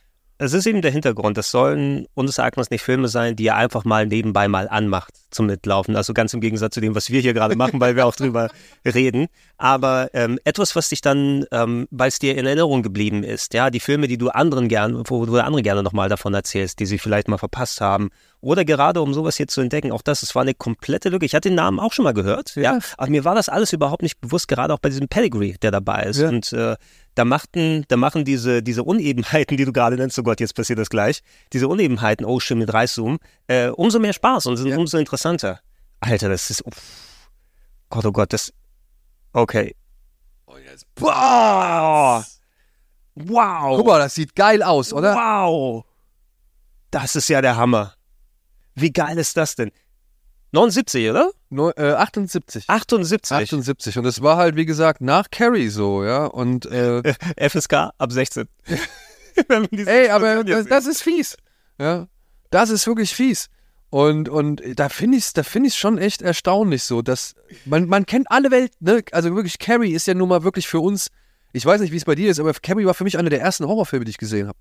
Ja, nicht einer der ganz ersten, aber recht früh bei mir. Ja, ja, also wirklich, aber Carrie zählt mit zu den ersten Horrorfilmen, die ich so gesehen habe, so, weißt du, und äh, der steht immer ganz groß und ganz oben so und De Palma verbindet man ja auch eher mit Carrie und mit Scarface Ja, ja, und Untouchables als eben mit Teu oder Mission Impossible als eben mit mit äh, Teufelskreis Alpha. Und dann nochmal so von jemandem wirklich einen Film zu sehen, wo ich sage, ey, Alter, ja, da ist nicht alles grün, aber das, was rot ist, das gefällt mir echt gut. Dass ich da auch wieder mal wieder alles entdecke. Vor vielen Jahren hat sie ja nochmal The Brood mitgebracht, war ja noch Cronenberg, auch, Cronenberg, auch ja. komplett ein blinder Fleck Kommt jetzt gewesen. noch mal ins Kino. Ja? Hier und da, ja, ja, ja. Habe ich jetzt Oh. ein paar Mal, also der, der läuft auf dem einen oder anderen Festival und ich habe irgendwo gesehen, dass der nochmal irgendwie eine Wiederaufführung bekommt. Da habe ich auch richtig Bock drauf. Oh ja, das im Kino nochmal zu sehen. Ja, Ich glaube, ja, das ja. es absolut nochmal. Ja, ey, Teufelskreis Alpha, auch bekannt als The Nest, hätte ich jetzt vorher schon gesagt, The Fury. The Fury. The Nest war ein bisschen was anderes und äh, alleine das, also diese Explosion müsst ihr euch angucken, wenn ihr ansatzweise Horrorfilm-Fan seid. Ja. So, da wären wir wieder zurück, äh, frisch äh, durchgeatmet kurz, denn äh, wir wollen uns natürlich weiter den Horrorfilmen widmen. Und Daniel, jetzt bin ich gespannt nach dem Aufbau mit deiner Überleitung. Jetzt will ich aber auch reingleiten wie in Butter in diesen Film. Naja, also die Überleitung, die ich habe, beziehungsweise du stellst jetzt den nächsten Film vor. Das mache ich, ja. und ich habe dafür eine wirklich tolle Überleitung zu einem, meinem, meinem nächsten Film. Ah, danach. Okay. Ja. Ich dachte, es ist von, ähm, Nee, nee, nee, nee, nee, nee. von Aber, The Fury rüber. aber wir können ja mal, also, wo De Palma ja ein ganz großer Innovator beziehungsweise Verfechter oder immer wieder Nutzer der Steadicam war Mhm. und sehr viele Steadicam-Fahrten innerhalb seiner Karriere verarbeitet hat. Ganz legendär zum Beispiel in Snake Eyes, also in Spiel auf Zeit mit Nicolas Cage, diese berühmte Eröffnungssequenz bei dem Boxkampf. Oder aber auch bei Kalitos Way, das, das Finale, wo sie da in der U-Bahn-Station Mhm. sind. Das ist ja auch eine ewig lange Steadicam-Fahrt und so weiter. Ähm, hat sich ja dann, sag ich mal, wo Altmeister wie Scorsese und De Palma halt eben sich so da ihre großen äh, Momente, sag ich mal, erarbeitet haben im Laufe der Jahre, hat sich ja ein anderer Trend ebenfalls äh, äh, mit Beginn der 90er oder mit Ende der 90er, was, wann war es? Ja, es war Ende der 90er, ne?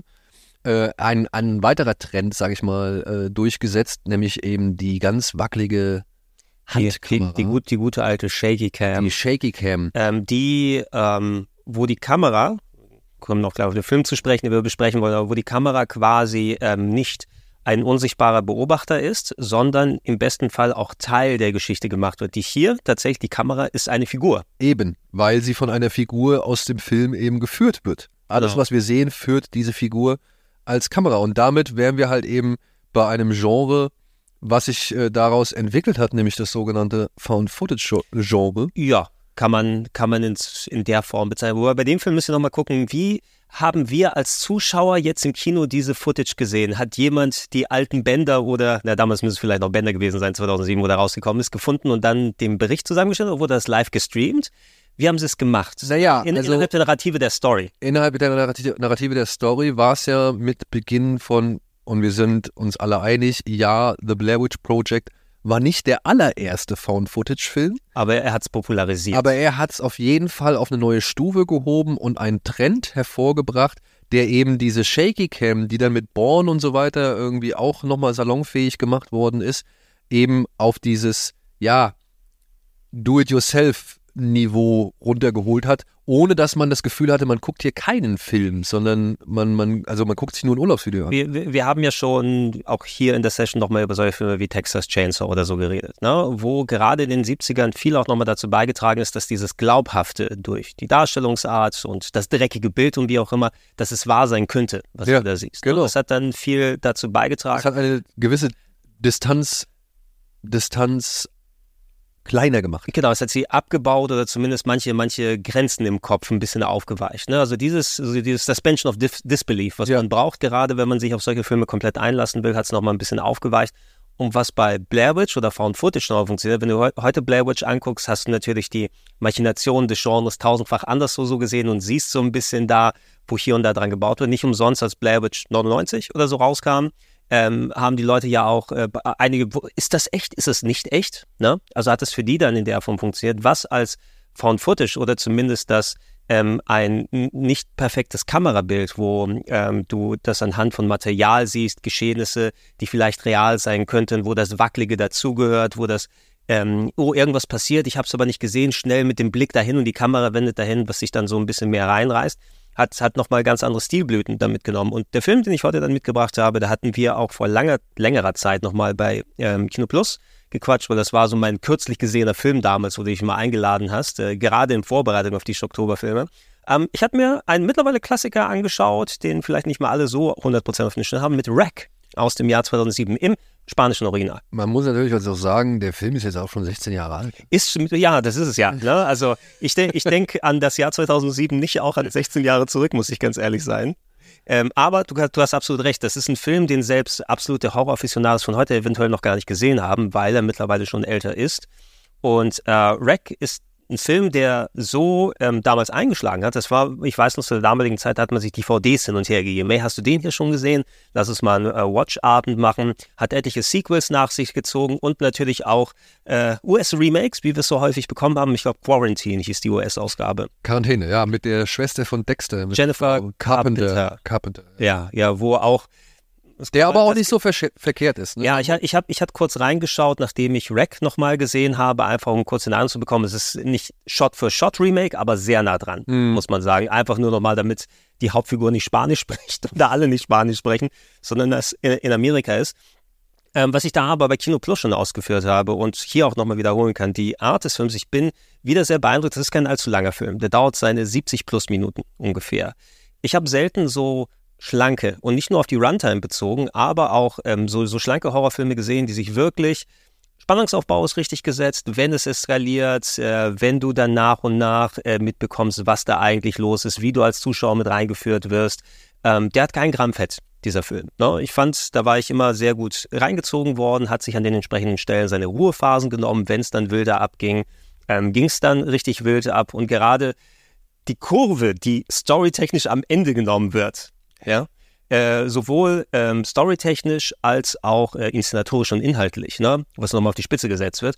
Also, wow, da bin ich immer noch äh, ziemlich beeindruckt, muss ich sagen. Ähm, The Rack ist quasi eine Nachrichtenreportage während einer, ja, weißt du, wenn du, wenn du sagst, Ausbau, während einer Feuerübung, genau, eigentlich ist es so Lokalreporterin, die natürlich ihren Job ernst nimmt, äh, hier dargestellt durch, ich habe es mir hier notiert, äh, Manuela Velasco als Angela Vidal in einer Rolle. Anscheinend, äh, also es ist eine Schauspielerin aus, aus Spanien, die aber auch schon Announcing selber gemacht hat, also ähm, so äh, Art imitates life und andersherum. Ähm, die wird von ihrem Kameramann beim Besuch in einer Feuerwehrwache begleitet und die machen dann so eine ganz mondäne Reportage. Ne? Sie nimmt natürlich ihren Job ernst, aber ey, ne, was ist da los? Nicht besonders viel auf einer Feuerwache. Wenn wir Glück haben, ist da noch irgendwas, wo wir vielleicht mal ausrücken müssen um äh, hoffentlich nichts zu Schlimmes, weil wir wollen ja nicht wirklich Leid oder sowas sagen, aber wenn es passiert, dann haben wir wenigstens was Cooles, was gezeigt werden kann. Ähm, und es fängt dann mit dieser sehr mondänen Betrachtung und das Interviewen von äh, Feuerwehrmännern, die dann auch gemeinsam beim Essen da sind und da, ah, hier, so haben wir unseren Spaß und alles. Oh, wir kriegen eine Einsatzaufforderung. Äh, Sie fahren los und gehen dann zu einem Mehrfamilienhaus, wo es äh, ein Problem gegeben hat. Ja, und äh, dort entspinnt sich dann nach und nach ähm, quasi wie so eine Belagerung, muss man sagen, weil irgendwann kommen sie nicht mehr aus diesem Haus raus. Es wird unter Quarantäne gestellt. Die Insassen, inklusive dem Kamerateam und den ganzen anderen Leuten, die da sind, ähm, wissen nicht, was los ist, dürfen aber nicht nach draußen. Die Polizei kommt noch dazu und äh, das Militär? Ja, das Militär kommt auch nochmal dazu. Und du bist natürlich die ganze Zeit aus der Perspektive des Kameramanns, der natürlich dann immer, das ist das einzige Kamerabild, was wir sehen. Weißt du, nicht so von wegen Schnitte per se ähm, du hast ja, dass die Kamera ab und zu mal Pause macht. Ne? So hat man es geschafft, dann von einer Szene zur anderen zu gehen, dass es natürlich dann die Schnitte mit drin sind. Aber es ist eigentlich ein sehr schönes, so dieses eine äh, gute Art von One-Shot, ne, wo man sich an den äh, entsprechenden Stellen dann gedacht hat, wie können wir Pause machen, um das äh, weiterzugeben. Und ähm, was sich dann in diesem Haus dann entspinnt, was da passiert, äh, warum die eingesperrt sind zusammen, wie du vielleicht äh, in der Rolle der Charaktere dann äh, dich verhältst in so einer Notsituation das ist schon ziemlich cool und ziemlich krass dargestellt. Ich habe es auch in Spanisch gesehen, muss ich sagen. Ich das ja, Mal ich ja, ich, ich hatte es, glaube ich, ursprünglich in Deutsch gesehen, damals, als die DVDs dann draußen waren, aber jetzt für den, für den Rewatch nochmal in Spanisch angeschaut. Und ja, es ist ein Film, ja, es ist Found Footage. Ich habe acht Millionen Filme gesehen bisher. Also, das ist natürlich nicht echt, was hier da gezeigt wird, aber es ist ziemlich geil inszeniert. Ey, Und das ist das Ding. Also ich meine, wir reden ja jetzt hier von der Zeit. Ähm, Blair Witch hat dieses Found-Footage-Ding wirklich nochmal in den Himmel geschossen. Es kam vorher schon, es gab vorher schon also Filme, die das benutzt haben, aber immer dieses ähm, Thema, die Aufnahmen sind gefunden worden und man hat das zusammengesetzt. Ganz Ja. berühmt halt Ja. eben durch äh, Ruggero Deodato und seinem Film, ich weiß gar nicht, ob man den nennen darf, im Original, ist der hierzulande immer noch? Also, solange wir nichts wertend dazu sagen oder inhaltlich, nur den Namen nennen ist okay, aber dann reden wir nicht weiter drüber. Oder du s- sagst einen Fake-Namen einfach, Naja, egal. der Auf so jeden Fall klingt. äh, reden wir von ähm, äh, angezogen und zerfleischt. So, wir wissen, was gemeint ist. ja. Äh, und naja, und der hat das aber ja in dem Sinne gemacht, von wegen, da wurde das Material gefunden und es wurde zusammengesetzt und hat dann noch eine riesen Kampagne gemacht, bei der die Darsteller, sag ich mal, hat untertauchen lassen, weil ja irgendwann die Gerüchte aufkamen, beziehungsweise die Vorwürfe aufkamen, dass die wirklich gestorben sind bei dem Mhm. Dreh. Und er sie so lange, sag ich mal, unter Verschluss gehalten hat, bis es dann tatsächlich zu einer Gerichtsverhandlung kam und er die dann halt wirklich präsentieren konnte und sagen zu konnte, hey, guck mal, Freunde, das ist die Macht der Illusionen, so, ja. Ja. Und dann That's gab's, Movie Magic. dann gab's noch zwei, drei andere Sachen, aber das nächste Mal, dass das Genre irgendwie halbwegs bekannt wurde, gerade in Genrefilmen oder eben in Horrorfankreisen, war dann halt mit Mann beißt Hund. Mhm. Ja, wo halt auch so ein Dokumentarteam eben dabei war. Und die haben schon verstanden, okay, wir haben hier so eine Art Dokumentation. Also es war ja eher so eine Mockumentary so. Ähm, die haben schon verstanden, warum man eben draufhält. Und dann kam Blair Witch, was insofern noch auch logisch war. Das war ein Studentenprojekt. Die wollten da irgendwie möglichst viel irgendwie mitnehmen und alles dokumentieren, was sie dafür brauchten. Und da fand ich auch die Illusion mit der ganzen Verpackung drumherum, dass es diese Webseite gab, dass dieser Eindruck erweckt worden ist, dass man, dass das wirklich alles echt passiert ist und dass diese Leute wirklich verschwunden sind und dass es halt wirklich das echte Material ist, was man hier zusammengesetzt hat. Das war ja eine geile Kampagne. So. Mhm. Und da hattest du wieder dieses, dieses Ding drumherum. Und was kam dann? Dann kam erstmal nur Staplerfahrer Klaus, Ja, okay, ja. äh, der ein bisschen Furore gemacht hat.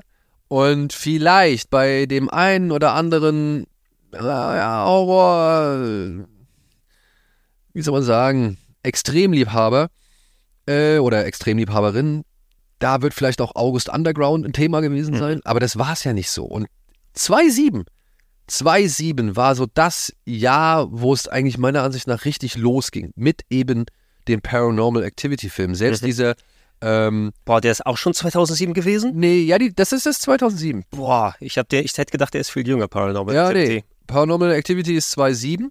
Und davor gab es nur diesen Leslie Vernon Behind the Mask. Mhm. Über den haben wir, glaube ich, auch schon Den mal haben wir auch schon mal hier gehabt, ja. Und ein Film, den fand ich, also Halloween Resurrection kann man vielleicht jetzt auch mit dazu zählen. Ähm, und ein Film, der es ja noch so ein bisschen äh, da rausgeschafft hat, ist The Last Horror Movie. Mhm. Aber der war auch nicht so, konnte man nicht so ganz dazu zählen. Aber ja, mit Rec und mit Paranormal Activity, da wurde ja plötzlich dann, dann ging es ja richtig ab. Da, da wurde das, das Thema ja völlig akzeptiert, dass wir jetzt hier diese TV-Aufnahmen oder Mhm. vermeintlichen Mhm. Livestreams oder sonst irgendwas sehen.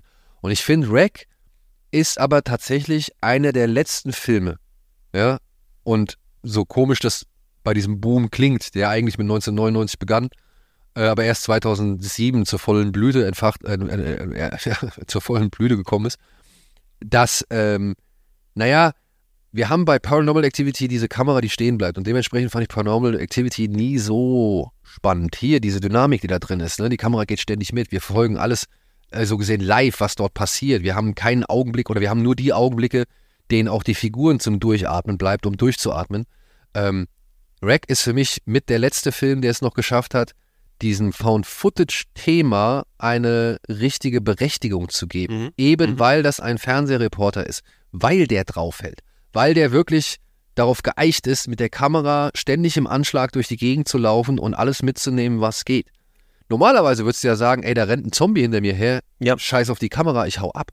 Und das sind so Sachen, die mich dann schon im weiteren Verlauf dieses Trends oder dieser Genreentwicklung, wie dann zum Beispiel popul ganz populär mit Cloverfield, Mhm. wo es mir dann halt schon echt aufgefallen ist und wo mich das schon gestört hat, wo ich mir gedacht habe, ey, du musst nicht, wenn du jetzt da über diese dünne Stange von einem Hochhaus, von einer Hochhaushälfte zur anderen irgendwie rüberkrabbelst, da musst du nicht die Kamera heilen. Dann machst du die Kamera aus, klemmst die irgendwie an deinen Gürtel, wenn du sie unbedingt mitnehmen willst und kletterst da rüber. Aber dass du halt irgendwie auf so einem schmalen Steg die Kamera noch wirklich zum Filmen bereithältst, Das ist Quatsch. Ich bin, ich bin da absolut beide. Gerade das, was bei Rack sehr gut funktioniert, dieses natürliche Verzahnen. Ne? Und vor allem, weil, weil da ein Mensch dahinter ist, der auch auf Anweisungen hört, der mit eigener Fasson und dann rüberblickt und alles. Ähm, wie sinnig ist das verbaut, so dass ich die, diese Schere Kamera. Jetzt weiß ich auch, welche Überleitung du nachher machen willst, weil heutzutage hast du natürlich in Sachen Kameras viel mehr Mittel, wo du was mitlaufen lassen kannst, ob es jetzt irgendwie eine Bodycam ist oder du hast ein Handy in der Halterung oder eine GoPro auf dem Kopf oder was auch immer. Da kannst du sowas viel eher nochmal ähm, inhaltlich äh, mit, mit verweben. Aber genau das, was bei Rack damals zu der Zeit durch diese Reportage dann sehr gut funktioniert hat, ist eben, ähm, dass sich alles natürlicher angefühlt hat, als wenn es jetzt alles mit statischen Kameras gemacht ist. Bei Paranormal Activity muss ich dir auch beipflichten. Ich bin eh nicht so anfällig für diese ganzen Geistergeschichten, muss ich sagen. Und ja, das ist im ersten Teil ein durchaus stimmungsvoller Film aber es ist eben auch, mir ist da zu wenig Bewegung. Ja, genau. No? Das ist also das Ding. Ich finde das in Ordnung. Ich finde auch super, dass der so einen Erfolg hatte mit den minimalen Mitteln, die er geschaffen hat. Und der hat ja auch seine Momente, ne? Also wenn du dich darauf einlässt, dann ist das ja ein gruseliger Film so.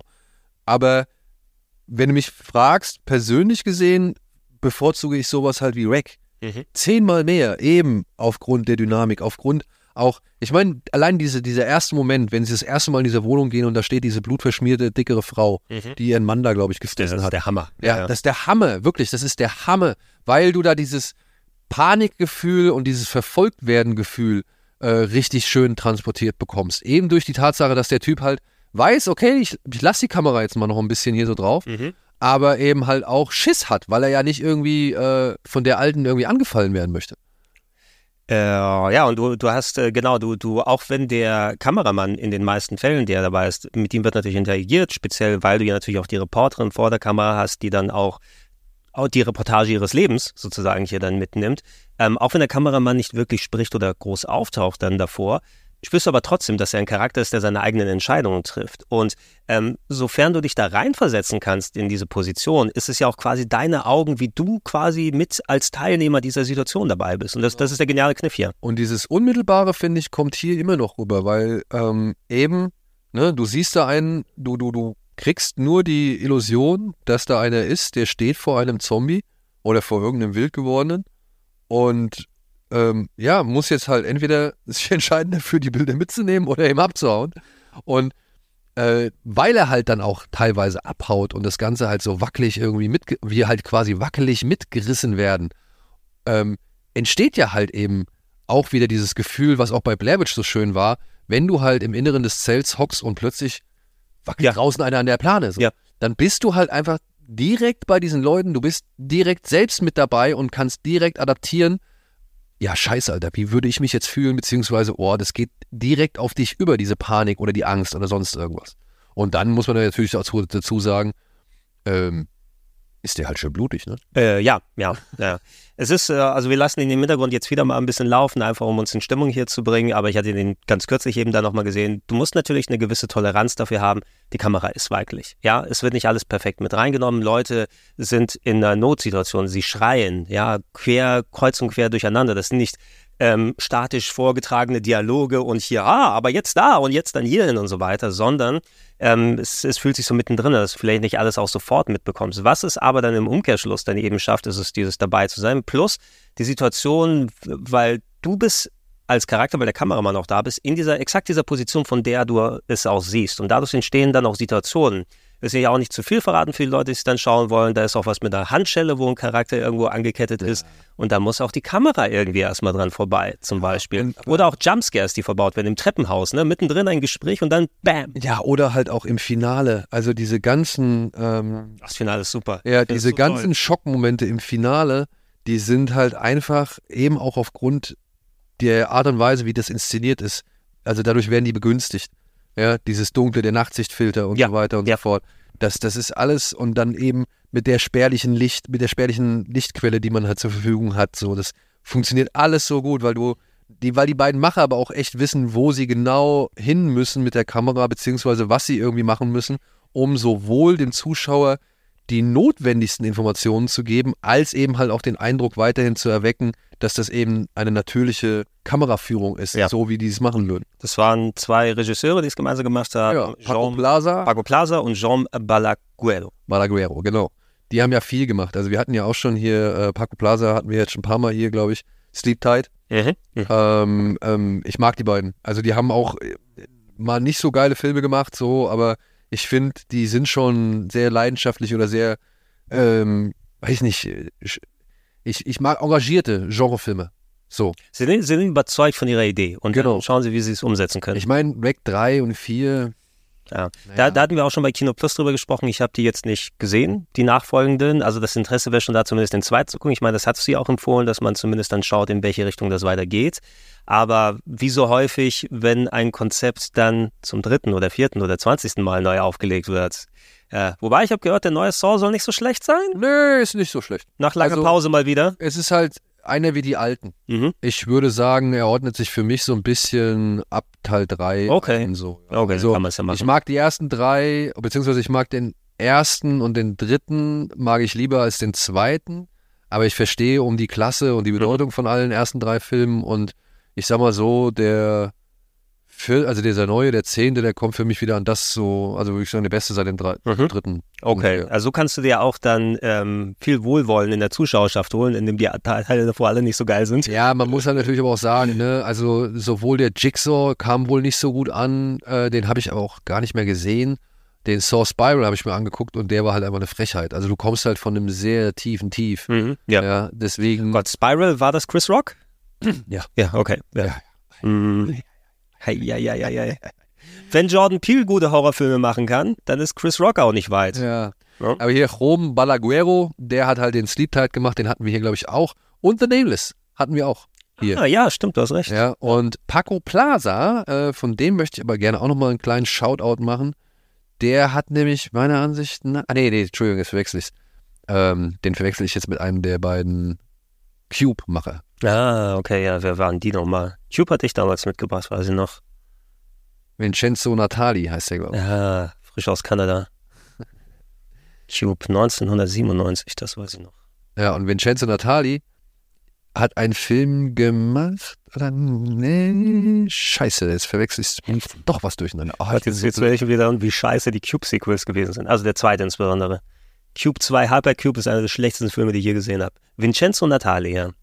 Aber das steht nur er als Regie hier. Eduardo Sanchez, jetzt, jetzt, jetzt weiß ich wieder, wie der Schuh draus wird. Eduardo Sanchez ist der Regisseur von, von Blair Witch Project. Ah. Ich wusste doch, da war irgendeine Found-Footage-Verbindung jetzt.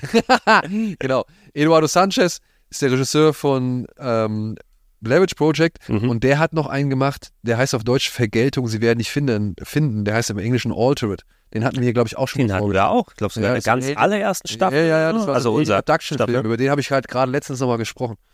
So, aber jetzt haben wir alle durch. Nee, aber Rack, und ich muss auch sagen, Rack, ne, ähm, man denkt ja die ganze Zeit über den, also man, man bekommt ja im Laufe des Films so gesehen eine Erklärung, was da losgeht, aber ist die ganze Zeit noch in der Annahme, man sieht etwas, was man schon von anderen Filmen her kennt. Ja, Nur, genau. dass es halt eben, ähm, wo, also an einem bestimmten Ort seinen Ursprung hatte.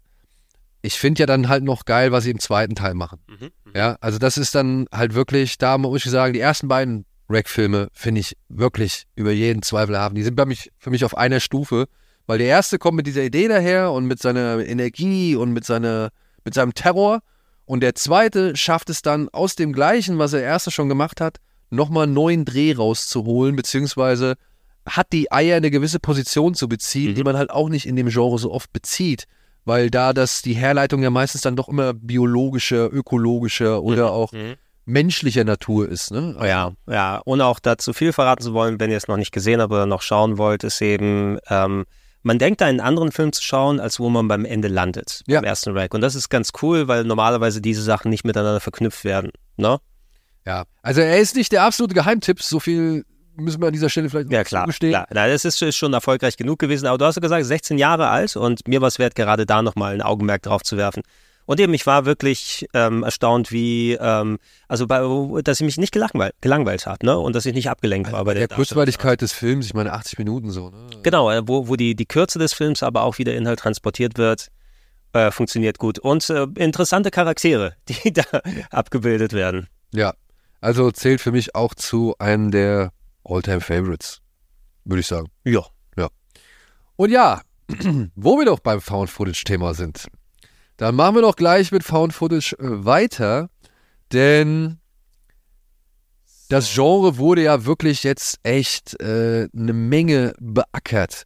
Und naja, nicht immer unbedingt zum Besten hin, würde ich mal sagen. Also Mhm. viele Filme haben sich ja dann irgendwie auf dieser Found-Footage-Formel äh, so ein bisschen ausgeruht und haben Szenarien präsentiert, wollten diese gleiche Unmittelbarkeit oder diese gleiche Nähe schaffen irgendwie, dieses gleiche sofort mitgerissen werden und haben es meiner Ansicht nach nicht gekriegt, weil spätestens, wenn du dich fragst, warum ist da jetzt Hintergrundmusik drin, Mhm. kriegst du schon Probleme, Ja. meiner Ansicht nach. Läuft das im Radio? Was ist hier los? Also wenn du es nicht vorher, wirklich, wenn du es nicht vorher ähm, wirklich gut erklärst, warum das jetzt teilweise doch deutlich besser präsentiert, als man es erwartet, wenn man liest, okay, das Material von dieser Aktion, von dieser Expedition, von diesem Ausflug, von diesem, weiß ich nicht, von, von diesem Einsatz ähm, wurde zusammengetragen, dann, dann verstehe ich oftmals oder habe ich viele von Footage-Filme oftmals nicht verstanden, wenn sie dann wirklich tatsächlich so Hintergrundmusik haben einfließen lassen oder halt einen Schnitt an den Tag gelegt haben, der sehr künstlerisch, sehr kunstvoll ist und nicht eher praktisch von wegen, ey, wir wollen einfach nur ergründen, was da passiert. Genau, es ist kontraproduktiv eigentlich die, die Message dahinter. Wir zeigen euch, was wirklich passiert ist. Aber seht hier unsere aufbereitete Form mit Musik und Schnitten und Effekten drüber und alles. Äh, Verstehe ich, ja. Ja. Und ähm, deswegen, und da haben wir ja in den Jahren, hatten wir jetzt echt einiges. Ich meine, selbst wenn, wenn jetzt die beiden Rack-Leute, wenn die dann irgendwann weggehen vom, vom ähm, Found-Footage-Modus, so, da musst du schon mit guten Ideen um die Ecke kommen oder mit guten Geschichten um die Ecke kommen, dass das Ganze irgendwie, sag ich mal, noch ein gewisses Interesse erzeugt. Ja, weil Found Footage irgendwann, ich weiß nicht, Chronicle ist, ein- finde ich, ein tolles Beispiel. Mhm. Chronicle ist, Mhm. schön, ist ein toller Film, mag ich. Aber da war das Thema anders. Da war halt einfach mal kein Horrorfilm oder da war es halt, ja, Found Footage war ja auch vor allem irgendwie im Horror verankert. Ja, und ja. Es war, es war interessanter, das mal in einem anderen Kontext zu sehen. Genau, und das mal in einem anderen Kontext zu sehen und dann auch mit so ein paar jungen Kids, die halt ihre Handys irgendwie da rausholen oder beziehungsweise alles mögliche Film in einem Zeitalter, wo auf YouTube schon massiv, massiv hochgeladen wurde, verständlich. Alles cool. Ähm, du hattest auch sowas wie Project X. Den konnte ich, den konnte ich genießen, weil der war halt spaßig. So, Mhm. äh, und Mhm. das, das, das konnte man, oder, oder District 9, die haben ja versucht, dann aus Ja. verschiedenen Materialien das zusammenzusetzen. Da war mir klar, warum das so ist. District 9 hatte diese leichte ähm, äh, Documentary The Office-Ebene Genau. auf Sci-Fi-Horrorfilm. und, und hat diese Ebene dann ja Schritt für Schritt verlassen und wurde dann ja irgendwann zu einem richtigen Film. Ja. Und das fand ich auch cool. Ähm, The Bay zum Beispiel hatten wir hier auch schon. Der Koreaner, oder? nee, das ist der von. Ach nee, der Host war der Koreaner. So, so. Genau, äh, The Bay ist dieser, ähm, naja, plötzlich in so einem kleinen Küstchen, Ja, ja, Küstenstädtchen werden alle plötzlich krank und, und ja, du hattest, du hattest ihn auch mal hier mit. von. Barry Levinson, Mhm. der sich auch nur aus allen möglichen Quellen, da habe ich auch verstanden, okay, hier hast du alle, alle Materialien, Überwachungskameras, Handyvideos, Polizeieinsatzvideos und so weiter, die du halt finden konntest, um diesen Fall zu rekonstruieren oder, oder diesen Vorfall zu rekonstruieren. Das ist wie so eine Reportage. Die hat man hier zusammengenommen und hat sie halt ohne großen Erzähler, sondern halt einfach so, wie sie halt sind, aneinandergereiht und hat da irgendwie versucht, eine Geschichte draus zu spinnen, was natürlich auch mit der Reporter oder mit der Reportage, die da halt verwendet wird, erzeugt wurde. Alles cool. Es gibt immer wieder Momente oder ähm, es gibt immer wieder Filme, die es geschafft haben, ähm, dass das die, die Prämisse, hier darf ich sagen, Hier ist okay. ja, die Ja, Prämisse, sage ich mal, halbwegs frisch wieder umzusetzen. Wir hatten schon What We Do äh, in the Shadows, Mhm. ja, dass da halt einfach draufgehalten wird, ist bei Mann beißt Hund, wie bei Mann beißt Hund so, ähm, das ist da halt einfach der Gag oder Mhm. Teil des Gags und da verstehe ich das auch. Aber so Filme wie Katakomben oder, weiß ich nicht, The Pyramid und, und so Sachen und auch bei VHS, ne? VHS, diese Anthologieserie, die dann ja auch entstanden ist, wo auch viele Found-Footage-Sachen mit dabei waren, ähm, da gab es dann immer wieder, sag ich mal, Filme, wo ich nicht verstanden habe, warum ihr das überhaupt auf Found-Footage macht. So. Und jetzt kam tatsächlich vor gar nicht mal so, oder auch der, auch die, auch die Neuauflage von Bravage Project. Stimmt, da war ja auch noch was. Ja, da gab es ja auch ausgeblendet. von den hier, von dem Ad- Adam Wingard ähm, und, und dem anderen, beziehungsweise Adam Wingard auf jeden Fall für Federführung mit dabei. Ähm, da habe ich auch nie verstanden, was das soll, beziehungsweise wie das alles funktionieren soll. Und naja, dementsprechend ist meine Lust nach Found Footage, und jetzt habe ich schon wirklich einen langen Aufbau gemacht, nicht mehr die allergrößte so, ja. Und dementsprechend war ich aber schon interessiert, als ich in Sieges war und ein Film namens Deadstream angekündigt worden ist. Ich weiß nicht, ob du den gesehen hast. Den kannst du dir jetzt, glaube ich, über Amazon Prime relativ günstig schießen und kaufen. Der ist aus dem Jahr 2022, um was ganz Frisches hier dabei zu haben. Ich, ich weiß, dass du mir den tatsächlich schon mal empfohlen hast und dann habe ich auch den Trailer noch mal in der Vorbereitung geschaut und ach, der Film. Ja, Ja. ja. Und da geht es, in diesem Film geht es um einen Streamer, ähm, der, naja, der in Ungnade gefallen ist und jetzt quasi, um sich so ein bisschen wieder bei Sponsoren und den Fans beliebt zu machen, eine Challenge annimmt, beziehungsweise sich selbst eine Challenge auferlegt hat. Er verbringt eine Nacht in einem wirklich abgelegenen Gruselhaus, wo es halt eine dementsprechende gruselige Legende zu Da waren wir schon alle, Daniel, wenn wir unsere Sponsoren vergrätzt haben, ja, es mit den Deals nicht mehr so richtig funktioniert, dein Influencertum nicht mehr richtig klappt, dann musst du auch mal in einem Spukhaus übernachten. Ja. Und dann kommt ein Film im Jahr 2022 daher, der zwei, sag ich mal, echt zwei Eigenschaften beinhaltet, die ihn nicht unbedingt zum potenziellen Hit machen. Zum einen Found Footage. Ist ja nun halt echt ausgereiztes Thema so, da musst du schon eine gute Idee haben, um da wieder was Neues irgendwie zu präsentieren. Und zum anderen Film über Influencer. Ja, du, du weißt die sympathischsten Menschen überhaupt. Ja, also Ja. ich meine, das Klischee ist ja mittlerweile, also wo wird denn ein Influencer nicht mehr lächerlich gemacht? Ey, und, und vor allem, wenn du gerade in dem Kontext bedenkst, so jemand wie Logan Paul, der dann in den Selbstmordwald in Japan geht und dann quasi sein Handyvideo dazu dreht und alles, ne, dann, äh, also Art imitates life. Ja, ja. Und das ist halt irgendwie, das sind zwei Hürden, die dieser Film hat und die er meiner Ansicht nach echt herrlich meistert. Ja, ich saß im Kino in Sitges, natürlich auf einem Festival ist das natürlich immer wieder eine etwas andere Atmosphäre und dann nehmen die Leute das Dankbare an und äh, die Stimmung ist natürlich äh, viel, viel mitreißender, als wenn du es alleine zu Hause guckst. Aber ich habe den Film jetzt auch inzwischen noch zweimal alleine zu Hause geguckt und ich finde ihn wirklich zum einen hilarious, also wirklich, ich habe sehr gelacht bei, bei vielen Sachen.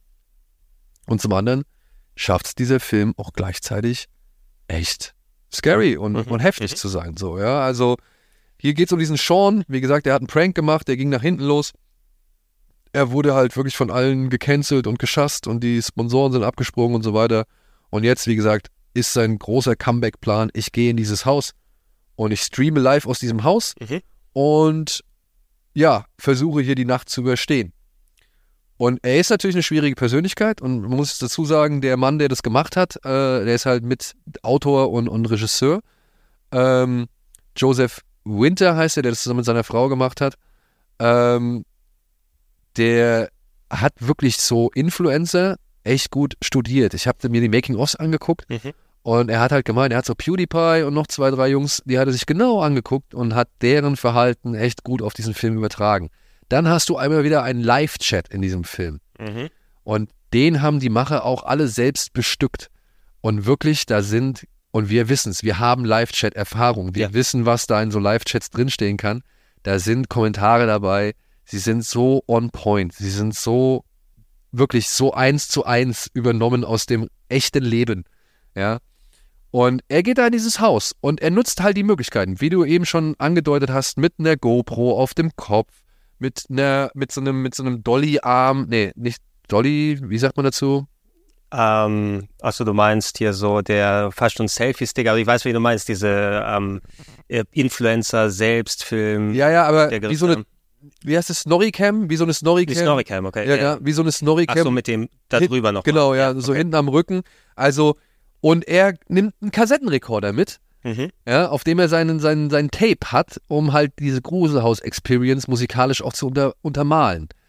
Und ehrlich, die Macher, die haben wirklich sehr viel Augenmerk auf eben all das gelegt, was dann eigentlich ja da halt Thema ist. Die Beleuchtung. Wie ist Sean, so heißt er, äh, wie ist der beleuchtet? Womit, wie speist der, was hat er für Lichtquellen? Wie kriegt der Zuschauer halt eben, welches Licht kommt mit an? All diese Gedanken, die sich ein Streamer selber machen würde, damit sein Stream vernünftig ausschaut. Bingo. Ja. Oder halt auch, wie ist die Akustik? Welche Kamera hat welche Akustik? Es heißt halt so, dass im Film öfter mal Sachen ein bisschen dumpfer oder klarer klingen Mhm. als andere, weil eben eben das entsprechende Material zum Einsatz kommt. Ein anderes Mikro nimmt das auf. Genau. Ja. Und er ist dann halt auch noch, und dann machen sie es halt auch echt clever.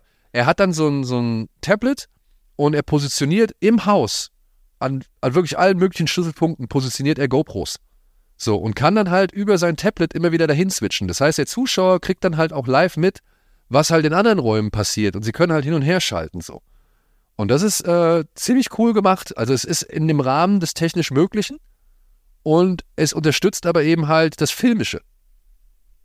Und dann, ja, siehst du halt ein, ein selbstverliebtes Arschloch, der sich ständig verjagt und plötzlich steht eine junge Frau vor der, vor der, äh, vor seinem, vor seiner Nase und sagt halt, ey, ich habe hier versucht zu recherchieren und bin dir hier gefolgt und habe mhm. rausgefunden, wo das Haus ist und habe gedacht, ich komme einfach mal vorbei. Kann passieren, ja. Und ab dann nimmt der Livestream ganz andere Formen an. ja, und ey, wirklich, und dazwischen, wie gesagt, da sind Momente, die sind brüllend komisch oder die sind, auf, also zumindest bei dem Festivalpublikum, die sind echt komisch und lustig. Und es gibt Momente, wo du denkst, alter, holy shit. Und da kommt dann halt wirklich in seiner Gesamtheit, kommt dann richtig schöne Evil Dead Flair bei. Also das hätte, ja, das ist, als wenn, wenn Sam Raimi jetzt irgendwie Jahre später geboren wäre und ein Streamer wäre, hätte das vielleicht mal rauskommen können. So. Ja, also es hat sehr starke Tanz der Teufel Anleihen. Ja, also äh, gerade im Umfeld, wo wir uns bewegen, da du hast ja erwähnt, wir haben mit Chats und anderen Sachen zu tun und ähm, wir beide haben ja auch Fernsehbeiträge inszeniert, ne? wo wir uns Ideen überlegt haben, wie kohärent ist das, was du umsetzen möchtest. Wir achten ja auf Details. Eben. Ne? Also wir, wir, wenn wir sowas umsetzen, dann, dann ist da so eine Denke, die bei sowas reingeht, wenn wir Beiträge oder Filme oder was auch immer dann machen. Und genau das wären die Sachen, die mir wichtig wären. Ja? Wie ist das mit, den, mit dem Ton? Wie ist das mit dem Chat? Welche Ideen? Was für schönes Feld haben wir da vor uns, wo wir einfach unsere, unsere Ideen ausleben können? Und ähm, da bin ich gespannt darauf, weil den habe ich jetzt bei mir in die Liste mit reingetan, zum Gucken in der nächsten Zeit. Äh, einmal zu sehen, wie die kreativ mit diesem Feld umgegangen ja. sind. No, es gibt ähm, Leute, denen gefällt, das? es gibt Leute, denen gefällt die erste Hälfte besser, weil da ist ein bisschen mehr der, der Comedy-Faktor, der größere so. Es gibt Leute, denen gefällt die zweite Hälfte besser, weil da ist halt wirklich auch dann der, sag ich mal, Schock- und Ekelfaktor halt auch irgendwie dann ein bisschen größer und stärker. Mhm. Und hier gibt es ein paar Szenen, die sind echt fies. Die sind wirklich fies. Und dann gibt es auch wieder ein paar Momente, die sind halt so unangenehm, weil es halt, wenn man sich dann so fragt, okay, ich, ich habe jetzt hier irgendwie, keine Ahnung, ich bin jetzt hier in diesem Auto und da draußen ist irgendwie so, was zur Hölle so, ja, was machst du? Ja, also die schaffen es dann halt A, diese, diese direkte Nähe, die so unangenehm ist, wie aber halt auch eben so, so ein Gruselgefühl. Mhm. Ja, so ein kleines, so, so, eine bestimmte Form von Gruselgefühl schaffen sich zu erzeugen. Und das hat mich echt beeindruckt bei dem Film, bei dem ich echt sehr viel gelacht habe. Ja, der Film rettet sich manchmal auch in die Comedy so, ne? Ist, ist okay. Ähm, kann ich auch verstehen, wenn man das als Kritikpunkt sieht. Aber ich finde dafür, wie gesagt, gibt es auch ein paar praktische Effekte, die eben in der Art und Weise, wie sie in Szene gesetzt werden, also mit welchen Bildern sie eingefangen werden und auf welche Art und Weise, kommt es echt gut rüber. Und da ist dann so auch schon so ein bisschen das kleine Einmaleins des entweder Grusel-Found-Footage-Films mhm. oder eben des Gruselfilms mit dabei. So dass du halt über bestimmte Sachen irgendwas siehst, aber über bestimmte Sachen eben nicht. Wenn so ein Film den Aufbau korrekt macht. Ne? Wenn du sagst, am Anfang alles mehr, wie ist das Konzept, äh, ein paar Gags hier wieder mit reingestreut, ähm, was wir bei Rack gesagt haben, wie die Perspektive.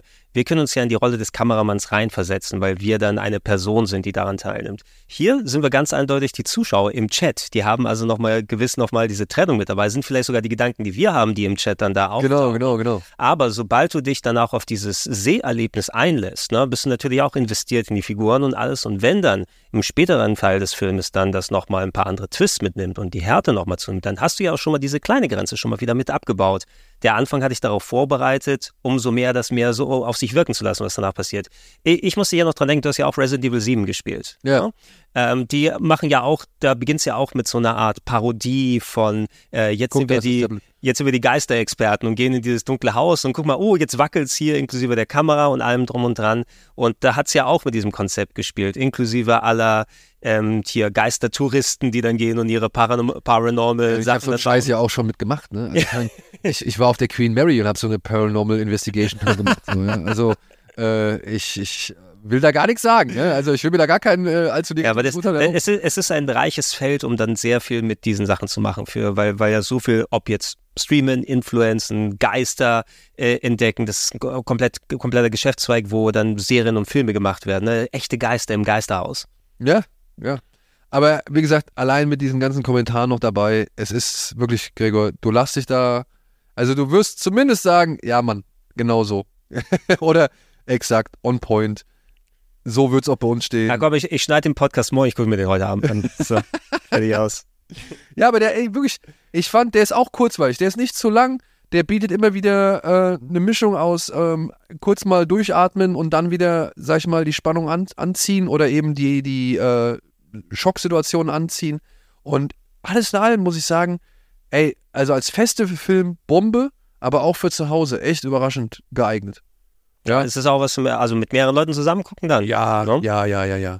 Und der, ey, der, der, der ist halt so ein, ja, schon eher spaßiger, ne? Also ich will nicht sagen, dass man am Ende wirklich so ganz hart getroffen wird, aber es macht einen Spaß, sich auch hier und da zu erschrecken oder zu sagen, wow, Alter, was war das jetzt?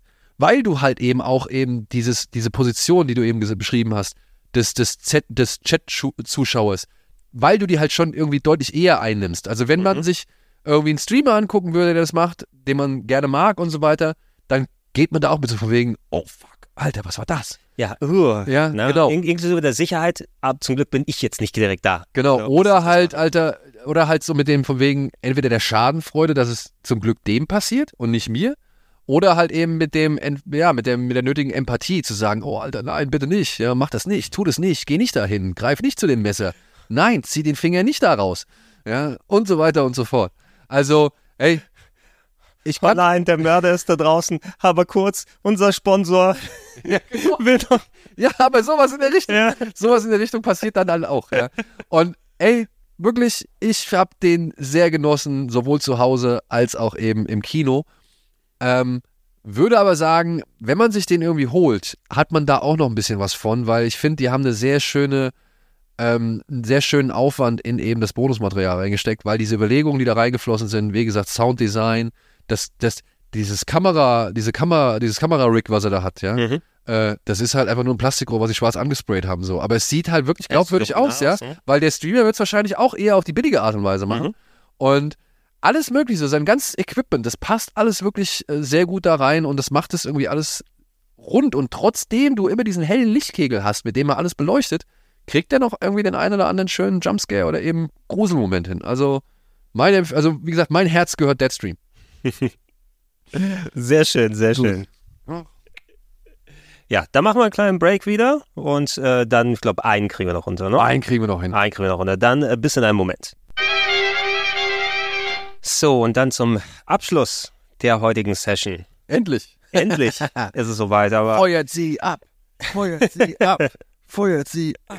Daniel, ich bin mal gespannt darauf äh, zu sehen, wie also als, als Film, äh, gerade Leute, die Filme mögen, gerade so ein Film aus den Genres, die wir mögen, der hat für mich eine große Relevanz gehabt. Ich habe es kurz eingeführt, aber ich wäre gespannt zu hören, äh, ich bin gespannt zu hören, ob, ob du da eine gewisse Verbindung damit hast, weil The Crow aus dem Jahr 1994, einer der frühesten Filme, die ich mir auch auf VHS selbst ausgeliehen habe und ähm, Style, Musik, die tragische Geschichte dahinter, ähm, die Umsetzung, als auch, äh, gerade Musik habe ich hier nochmal erwähnt, ähm, ich habe mir damals meine erste eigene Gitarre gekauft und ich habe äh, dieses Theme einstudiert, was Eric Draven äh, in äh, der äh, feuchten Nacht auf der äh, ähm, auf dem Häuserdach spielt. Ja, das war eines der ersten Dinger, die ich selbst einstudiert habe damals auf Gitarre. Oh Gott, also ich, ich muss. Oder es war nur einer unter vielen bei dir, ja? ja, jein. Also ähm, weshalb ich diesen Film mir angeschaut habe, beziehungsweise weshalb ich Interesse an diesem Film hatte, war ja halt vor allem eben die Tragik, die mit diesem Film leider einhergeht und äh, ja, an der man halt leider auch nicht vorbeikommt. Ja, ne? The Crow übrigens The Crow dabei. Ja, ähm, natürlich, das war der Film, wo es hieß, da ist Brandon Lee, der Sohn von Bruce Lee, in fast gleichem Alter äh, wie sein Vater ums Leben gekommen, eben aufgrund der Tatsache und beziehungsweise in sogar seiner Todesszene. Ich meine, also wie tragischer geht's ja. eigentlich noch, ja. dass dass der Filmtod zum richtigen Tod eines Menschen würde, weil eben die Waffe, mit der er erschossen worden ist, nicht nochmal kontrolliert worden ist, wie es eigentlich vorgesehen hat, äh, wie es eigentlich vorgesehen war.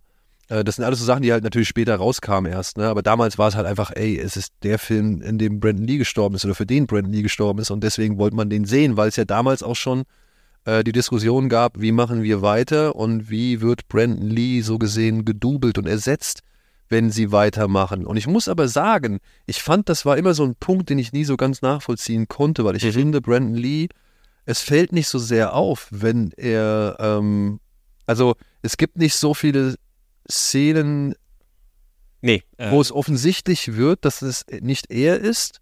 So, es gibt ja die ersten digitalen Doubles in diesem Film. Genau, es ist, glaube ich, so für eine Handvoll Szenen, weil der Großteil war schon abgedreht, aber da wurde sein Gesicht auf sein, ich weiß nicht, war es jetzt sein, sein Stunt-Double oder sein Bruder irgendwie. Weißt du, wer sein Stunt-Double war? Wer war das Stunt-Double? Chad Stahelski. Wirklich? Chad Stahelski. Mr. Äh, John Wick. Genau, Mr. Ja? John Wick, Bullet Train, bla bla, oder? War er Dave, oder war Dave Leach? Äh, Also ich, nee, John, äh, John Wick ist Ch- der, Stahelski. ja, ja, das Stahelski ist äh, John Wick, ja, der Regisseur. Also, äh, dann äh, interessant. Ja. Der war sein Double so gesehen für die Szenen, in der er nicht mehr machen konnte. Ich, ich habe mir auch nochmal, also ich habe den Film wieder mal über die Jahre gesehen, damals äh, auf VHS ausgeliehen eben und wie gesagt, der hat für mich von dem Style und äh, Musik und alles äh, und wegen auch dieser ganzen Berichterstattung, die drumherum war, nochmal extra Interesse bei mir erzeugt. Ähm, es kommt ja auch nochmal schwer hinzu, du hast gesagt, bei seiner Todesszene im Film des Charakters, also äh, ich dachte immer über die ganzen Jahre, es gibt ja diesen einen großen Shootout,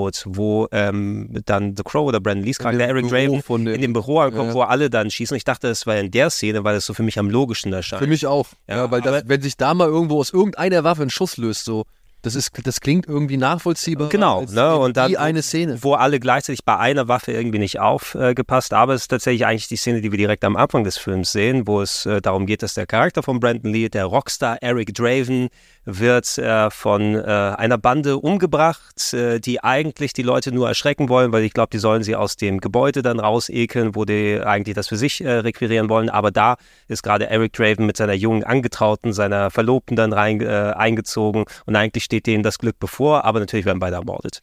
Dann. Und äh, genau in dieser Szene, die wir am Anfang des Films gesehen haben, ist dieser Unfall passiert. Du siehst es in einer Handvoll Szenen, ähm, zum Beispiel, wo nicht direkt das Gesicht von dem Charakter gezeigt wird. Eine Verfolgungsjagd, wo mehr es nur von hinten zu sehen ist. Und äh, strukturell muss ich glaub, ähm, mussten sie, glaube ich, hier und da ein bisschen was umbauen, weil sie hatten zwar den Großteil gedreht, aber nicht alles, dass der Film kohärent ineinander funktioniert. Ja, es gibt ja eine Figur, die komplett rausgestrichen worden ist. Äh, stimmt. Dieser Cowboy-Skull oder wie er heißt. ja, exakt, du hast recht, ja. Da war eine komplette Rolle, die dann mit, mit rausgegangen ist. Aber trotzdem, wenn du nicht ähm, über dieses Ganze im Hintergrund Bescheid weißt, der funktioniert schon so für sich. Ja. Ich muss auch sagen, ich habe nie ganz verstanden, ähm, was jetzt so das große Dilemma da war, weil für mich hat der Film funktioniert. So, wie er ist. So, ja, ich, also, wie gesagt, äh, im, im, im, im begleitet oder ihm schwingt immer so eine, also schon eine gewisse Melancholie oder Traurigkeit mit, eben aufgrund der Tatsache, dass man weiß, das ist Brandon Lees letzter Film. Er wird danach nie wieder einen Film machen. Das ist meiner Ansicht nach fast nur noch einmal so passiert. Ähm, Wissen wir, ja. Ne? Heath Ledger. Genau, genau. Also ein Comicfilm, die Hauptfigur oder eine der Hauptfiguren äh, kommt auf, also kommt ums Leben. Noch ein Ha- Comicfilm, auch eine der Hauptfiguren kommt ums Leben. Und äh, Beide mit äh, extensivem Clown-Make-up. genau, beide mit so einem, ja, mit so einem eindeutigen Make-up, beide eher so, ja, düstere Figuren. Bei beiden würde ich auch sagen, auch wenn Heath Ledger dann noch wesentlich mehr schauspielerisch vorher getan hat, aber es wurde nochmal als eine quasi so ein bisschen die Breakout-Rolle auch gesehen. Ne? Das, da da wäre es für Heath Ledger erst losgegangen. Und bei Brandon Lee, der war ja auch als Sohn von Bruce Lee, hat zwar auch im Film stattgefunden, aber war mehr im B-Movie VHS-Trash dabei gewesen. Ich kann mich auch was mit Dolph Lundgren. Ja, Showdown in, Ja? nee, Showdown in Little Tokyo. Du hast aber einen großen Schwengel. Irgendwie so war die You Diskussion. have the biggest uh, dick I've ever Das seen war's. on a man. Das war's. Und eigentlich hätte er gesagt, you have the biggest dick I've ever seen on a white man. Das war den Produzenten aber zu rassistisch, Ah. deswegen haben sie das weggelassen. weil er so viel sich angeguckt hat, der Charakter. Nichtsdestotrotz sollte die Rolle ähm, des Eric Draven, was auf einer Comicvorlage basiert, äh, innerhalb des Films ist dann so, dass äh, der Charakter nach, ich glaube, über ein Jahr nach seinem Ableben, da ist seine Verlobte mittlerweile auch gestorben, die auch von den äh, Verbrechern dann äh, vergewaltigt und umgebracht wurde später, oder nee, sie ist an den Folgen gestorben, glaube ich, wollte dieser, sagen, ja. dieser Missetat, ähm, wird von einer Krähe wiederbelebt und geht quasi als Untoter auf Rachefeldzug, ähm, der auch von der Krähe, glaube ich, geheilt wird, wenn er verletzt ist. Und äh, da sind ja eh nochmal so die Untertöne. Sein Charakter ist gestorben da drin und als Untoter ist unterwegs und, und ähm, übt Rache. Und es fühlte sich für den Schauspieler Brandon Lee eben nochmal als eine ganz andere Art oder so. Das wäre der Moment gewesen, auf den es für den Richtung Startum geht, ne? Und Ja, wo er sich mal in anderen Rollen dann hingehen kann. Und gar, dass diese Tragik da nochmal extra nochmal reinhaut. Also der Film hätte ihn auf jeden Fall zumindest ähm, in die gleiche, sag ich mal, Star-Kategorie wie ein Van Damme. Ein Ich sag, ich sag dir was, der hätte, der hätte Robert Rodriguez später mit dem zusammengearbeitet oder sowas, ne? Also wenn nicht da Banderas oder so gewesen wäre, hätte Ja, ja, ey, also genau, oder sowas, oder Banderas, genau. Also der wäre schon auf jeden Fall mit diesem Film, meiner Ansicht nach, hätte er eine größere Aufmerksamkeit erlangt und wäre dann erstmal durch ein paar Produktionen gegangen, die ihn dann noch bekannter gemacht hätten. Also das ist ja, das ist wirklich das, das, das große Dilemma oder das, die große Tragik an der Sache. Das wäre sein Durchbruch gewesen. Und ja, Heath Ledger hatte vorher schon Brokeback Mountain und gute Filme gemacht ne, und hat sich auch als Schauspieler schon erwiesen. Aber jetzt sind wir uns einig, äh, The Dark Knight ist von so vielen Menschen gesehen worden Ja. und hat den Schauspieler wahrscheinlich auch bei ziemlich vielen Leuten bekannt gemacht, die ihn vorher nicht wirklich kannten oder auf der oder einen Film von ihm gesehen haben. Also auch The Dark Knight wurde, wäre, sag ich mal, für Heath Ledger nochmal ein richtiger Karriereschub Ab, gewesen. absolut, absolut. Ja. Nicht exakt in dem gleichen Maße, aber sie sind schon vergleichbar, die Fälle. Und ich glaube aber trotzdem, dass die sowohl positive Rezeption äh, bei The Dark Knight wie auch bei The Crow, das sind beides, ich finde The Dark Knight ist der etwas bessere Film, Ah, also eindeutig. Ja. klar, klar. ähm, aber nichtsdestotrotz, The Crow ist auch ein wirklich einfach ein echt guter, ist ein guter Film, so gerade so als Comic-Verfilmung. Der, der schafft es ja, und ich kannte die Vorlage nicht, aber der schafft es ja wirklich, die Atmosphäre oder Aura des, des Comics ganz gut rüberzubringen und äh, da eine schöne dunkle Stadt und Atmosphäre zu kre kreieren, so.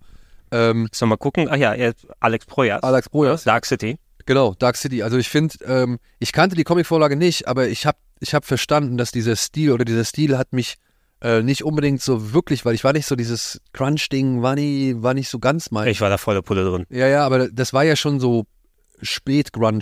Das war ja, Ja, da war ja die also- Welle um Pearl Jam und Nirvana. Sagen so. wir 94er Kurt Cobain gestorben eben. ne? Genau. Also da hast du quasi schon die Ausläufer gehabt. da hast du die Ausläufer gehabt und so diese, dieser Gothic-Stil, das war jetzt nicht immer so unbedingt meins. Ich habe das respektiert, ich habe mir das gerne angeguckt, das mochte ich auch an Burton zum Beispiel. Mhm. Ja, äh, das war etwas, was, was ich mir gerne anschaue, was aber nie so mein Ding ist. Ja, ich bin da, also das da, da eigne ich mir andere Man- Stilistiken. Man muss gerne sagen, wir, wir sind zwar gehobeneren Alters, du bist noch mal zwei Jährchen älter. Das heißt, es war in einem anderen Teil deiner Jugend Genau. dann auch noch dabei und bei mir war es eben mitten in die, in die Teenagerzeit. Da war die Gitarrenphase, das war, das war, da war ich schon durch. da warst du schon durch, da musste Ja. ich mir meine Hörner noch abstoßen. Deswegen, ähm, ich, ich, ich hatte schon so ein paar Kritikpunkte auch an dem Film, weil ich manchmal fand, dass er ein bisschen zu sehr auf Style macht und ein bisschen zu sehr auf Pose macht Kann ich verstehen. und dann aber halt nicht irgendwie entsprechend auch abliefert so, ja. Und ich muss es halt sagen, ne, ich kam ja dann von irgendwie äh, auch aus der Hongkong-Ecke und so und auch was die Ballereien angeht, ne, äh, du erfährst, ey, da ist der Sohn von Bruce Lee und, und du hast hier äh, eine Comic-Verfilmung, die schon relativ ernst ist, die sich mehr an Erwachsene richtet und so. Ich hatte mir ein bisschen geilere Action erhofft. Ja, also ich finde die Action in dem Film in Ordnung, vollkommen, die gucke ich mir gerne an, aber sind wir uns einig, auch die Ballerei, die große, ähm, die war auch mehr so ein Licht- und Schattenspiel. Und, und hat da nicht immer alles Exakt. wirklich in Szene gesetzt, was man hätte vielleicht auch sehen wollen. Lichteffekte, sehr viel Nebel nochmal mit dabei, um die Atmosphäre so zu tragen. Äh, absolut, wenn du gerade aus dem Hongkong-Kino kommst, dann bist du natürlich handwerklich wesentlich nochmal ähm, konkreteres, besseres gewöhnt, Ja. was hier drin ist. Es war hier für, für mich mehr, ich habe zwar auch Hongkong-Filme geschaut, aber ich vielleicht nicht in dem Maße, da hatte ich noch nicht so viel John Woo sehen können, äh, damals, mehr so Jackie Chan aus der Ecke und dann Ja. habe ich es nicht unbedingt dahin gepackt. Ähm, oh, David Patrick Kelly, übrigens auch mit dabei, kann man sich immer wieder drüber freuen. Ähm, kennen wir ja noch mit den Flaschen. Und bei Ling, ja? Bei Ling, ja. die übrigens auf Initiative von ähm, Brandon Lee wohl mit da gelandet ist, weil Ja. es gab wohl einen, ähm, das hatte ich noch gelesen, es gab wohl einen stereotypen asiatischen Charakter, den fand Brandon Lee nicht so cool und hat halt drum gebeten, ähm, diesen Charakter irgendwie umzuschreiben und zu, oder entfernen zu lassen. Und Eine gute Idee. deswegen hat es dann, oder beziehungsweise wurde dann halt. Deshalb sind es inzestiöse, ähm, ein inzestiöses Geschwisterpaar geworden. ja, aber Mit Beiling und mit dem bisschen, anderen. Mit ein bisschen mehr Komplexität. So. Äh, ja, aber ist, ist ein guter Schritt gewesen, würde Ja. ich dann letzten Endes sagen. Äh, aber ja, ich kann ich es nachvollziehen, das, was du gesagt hast. Für mich hat es funktioniert mit, ich war doch voll in der Grunge-Phase da drin. Das war so, es könnte auch ein Soundgarden-Musikvideo sein. Ja. äh, was wir hier sehen, oder Alice in Chains oder wie auch immer. Ähm, nicht nur, dass sie, also sie haben nicht nur Grunge-Musik drin gehabt, The Cure hat einen eigenen Song, glaube ich, dazu beigesteuert. Ich habe letztes Jahr erstaunlicherweise sehr viel The Cure geho- gehört, ja, so nach langer Zeit wieder, mal wieder die, die Best-of-Alben äh, rauf und runter. Da war ich so ein bisschen in der Stimmung und ähm, gerade für so eine, für das Datum frühere Comic-Verfilmung, ja, wenn du jetzt an Zeichentrick oder Comic-Verfilmung denkst, aus der Ära würde ich fast eher Turtles oder so sagen, was nochmal was komplett anderes ist. Ähm, und ähm, ich meine, erst Blade hat nochmal ein paar Jahre später das nochmal ein bisschen anderes auf die Spitze getrieben. Aber ähm, ich habe es auch nicht wirklich als Comic-Umsetzung gesehen, sondern es war vom Comic informiert. Für mich hat es eben als so cooler, stylischer Film funktioniert, wo ich mich auch in die Story habe fallen lassen können. Naja, für mich war die, diese, dieser Comic-Verfilmungsaspekt, der war für mich tatsächlich echt äh, mit entscheidend, weil ich mhm. fand es halt geil, dass das halt ein Comic, äh, eine Comic-Verfilmung ist von einem Comic, der halt mal wieder für Erwachsene ist. Oder beziehungsweise, dass es halt mal wieder eine Erwachsenen-Comic-Geschichte mhm. ist. So, ich meine, sind wir uns mal einig, ähm, äh, Sin City so war noch ein bisschen entfernt. So, wir hatten nee. ja nichts Vergleichbares. Also, Wenn, dann war es ja, immer das lustige, bunte, knall, äh, knallige. Du, so. du, hast recht, Mitte der 90er, also der Film und Crying Freeman. Punisher. bei mir. Äh, und Punish, okay, der Dolph Lundgren Punisher. Der Dolph Lundgren Punisher, ja. Crying Freeman habe ich noch ein bisschen öfters geschaut, muss ich persönlich zugeben, zusammen mit dem. Ja, ja, ich. Den also, Lakaskos, äh, ja. Hier, ja. Ja, und ach, auch wieder, ne? Da sind auch wieder diese Brücken. Ne? Also ja, aber Crying Freeman, äh, The Crow, Punisher, so, das waren halt diese Comic-Verfilmungen, die man jetzt mal abseits von Batman kannte, die halt auch mal ein bisschen, ah, das ist eine meiner Lieblingsszenen, wenn er hier das äh, H aus dem Arm drückt. Mhm. Äh, das finde ich super. Wir gucken den Film hier gerade nebenbei. Wir lassen ihn im Hintergrund laufen, ja, ja. Er hat Aber nicht nur heilende Fähigkeiten für sich, sondern er, er entzieht äh, einer, einer Frau die Drogen aus dem System. Ja, und wie das da rauskommt, wie er das macht, das fand ich echt cool. Das ist die Shelly, ne? Äh, genau, es ist die äh, Mutter. Es gibt eine, ein kleines Mädchen, was eine wichtige Rolle spielt, die befreundet war mit den Dravens ähm, und ähm, ja, deren Mutter mit den äh, Drogen abhängig ist und äh, bei den Bösewichten dann mit dabei ist. Sollte ja mal von ähm, Cameron Diaz gespielt. Oh, wirklich? Also die, die hatte die. die Wäre die, wär die nicht zu jung? Also du meinst, du meinst die Mutter von Cameron Diaz, oder? Nee. Oder die, das kleine Kind? Das kann ja nicht sein, weil das war ja schon die Maske, oder? Da war Cameron Shelly Diaz. ist das Kind, ne? Shelly ist das Kind, ja. Die ja, genau. ist dort irgendwie elf, zwölf, genau. Die Rolle sollte Cameron Diaz. Ach, die wäre doch schon viel zu alt gewesen, die Ja, ist, ne? ja. Deswegen ist sie wahrscheinlich nicht geworden. Ja, okay, das verstehe ich. Also nichts gegen Cameron Diaz, aber bei der, bei die Maske war sie besser aufgehoben. Ja. Ey, und wie gesagt, ich, ich habe nie ganz verstanden, wo die Probleme dann lagen, dass er halt nicht mehr dabei ist, ähm, weil das sah halt alles, äh, sah alles sehr, sehr gut aus so. Mhm. Und, und auch dieser kurze Moment, wo er mal digital ähm, zu sehen ist oder wo er digital von Haus zu Haus springt, so, ja. das fand ich nicht schlimm. Das, das, ja, okay, es war jetzt nicht der, der absolut, ich, ich glaube, heute würdest du das besser hinkriegen, aber äh, das hat mich nicht gestört, weil der Film ja dunkel genug ist, um das zu kaschieren. So, und ich, ich weiß auch nicht, ich fand immer ein bisschen schade, dass man so wenig von ihm sieht, ja, aber für mich gehört das dann letztendlich auch dazu, weil du sollst ja eigentlich eher die Panik bei den ganzen Gangstern irgendwie mitbekommen. Es ist so dieses typische Spannungsaufbau-Ding auch hier nochmal wieder. Ja, ich hätte auch gerne natürlich ein bisschen mehr ihn im Zentrum gehabt, aber so ist die Anspannung, wann taucht er auf? Was, dann dann zählt es auch, wenn Eben. der Charakter Und das ist, das ist, und da finde ich ihn halt einfach vergleichbar mit, mit ähm, The Dark Knight, mhm. weil The Dark Knight hangelt sich auch, oder beziehungsweise lebt immer dann am, oder ist immer dann am faszinierendsten natürlich, wenn der Joker irgendwie auftritt. So, und ich finde, dass äh, Nolan das schon gut dosiert über den Film verteilt. Und deswegen finde ich es in dem Film auch besser, auch wenn ich das damals nicht so cool fand, dass The Crow halt nur so wenig oder relativ wenig zu sehen ist, weil dadurch sind die Auftritte von ihm besonders. Deswegen mhm. achtet man da mehr drauf, deswegen guckt man da mehr hin, deswegen fallen die mehr auf, deswegen, ja, schließt du die vielleicht auch ein bisschen mehr in dein Herz, weil du halt so wenig von ihm siehst. Du wartest auf den weißen Hai. Wenn genau. die ganze Zeit schon da wäre. Dann wäre es langweilig. Ja, also wenn du ständig irgendwie sehen würdest, wie er irgendwo in seinem Versteck kauert und auf seine Gitarre klimpert und so. Ja, aber es muss er sich natürlich auch erlauben können. Dann müssen die Szenen auch funktionieren, wenn er da ist. Ja. Ne? Und dann müssen es keine Blindgänger sein. Genau. Und ich finde aber auch wirklich, er hat eine echt schöne, gute Präsenz in diesem Film. Dieses Make-up, ne? Er war ja nicht fantastisch. um, er war nicht unbedingt zufrieden mit dem ersten Make-up. Das hat er ja wohl ein bisschen ja angepasst so. Und das ist ja alles ein bisschen auch so dann auf seinem Mist gewachsen. Ähm, beziehungsweise es wurde von ihm mit beeinflusst. Mhm. Ich weiß noch, der, der, der Autor, dieser, wie heißt der, James O'Barr, mhm. der war ja wohl, und das war auch so für mich so ein bisschen Irritation, ne? Brandon Lee, ich wusste, das ist der Sohn von Bruce Lee und ich wusste mit Rapid Fire und Showdown in Little äh, to Tokyo hat der ja schon so ein paar Kampfsportfilme gemacht, ähm, wo er ein bisschen zeigen, von dem zeigen konnte, da ist er, guck, da springt's. Mhm. Das ist jetzt okay. Ja, für eine Szene kann man machen. Come on, das sind zwei Sekunden oder so. Und wenn das jetzt Chad Stahelski ist, wenn man ihn vom Rücken sieht, ist doch okay. Ja, wenn du, wenn du nicht wissen würdest, also wir sehen gerade eine Verfolgungsjagd, wo er über Brücken und, und Häuserdächer springt, wo man das Gesicht nicht konkret sehen kann. Ähm, da du weißt, dass Brandon Lee für einen gewissen Teil nicht zur Verfügung stand, kann man sich denken, dass das so hier eine Szene ist. Aber innerhalb des Filmes ist es vollkommen in Ordnung, dass wir Genau, also es, es passt, es fühlt sich nicht störend an, oder es fühlt sich nicht so an von wegen, ah, da ist er jetzt nicht. So, nein, ist doch egal. Also wirklich, ist echt egal.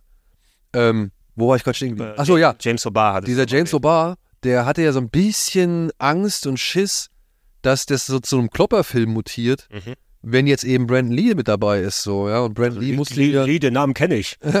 der musste ihm ja erstmal irgendwie so ein paar Zitate aus dem Comic oder aus dem Original irgendwie von, Ja. von äh, Der, der, die, die, die Vorlage hat ja auch sehr, das ist ja nicht, ich will es jetzt nicht autobiografisch nennen, weil das kann es ja nicht sein, aber ich glaube, der hat damit auch irgendwie den Tod seiner Verlobten verarbeitet oder so irgendwie ja, sowas. So, ja. Tod seiner Freundin, glaube ich, äh, hat er damit verarbeiten wollen. Nee, aber ähm, Lee hat dann ja irgendwie seinen Körper noch ein bisschen drahtiger gemacht, irgendwie Muskelmasse, glaube ich, abge, abgebaut. Mhm. Und, und äh, wie gesagt, kam dann mit den Zitaten von Edgar Allan Poe und, und ich glaube auch aus dem Comic und so daher und hat ihn dann halt letztendlich überzeugen können. Und ich muss auch sagen, ähm, ich, ich wüsste nicht, River Phoenix war wohl, glaube ich, mal vorgesehen für The Crow.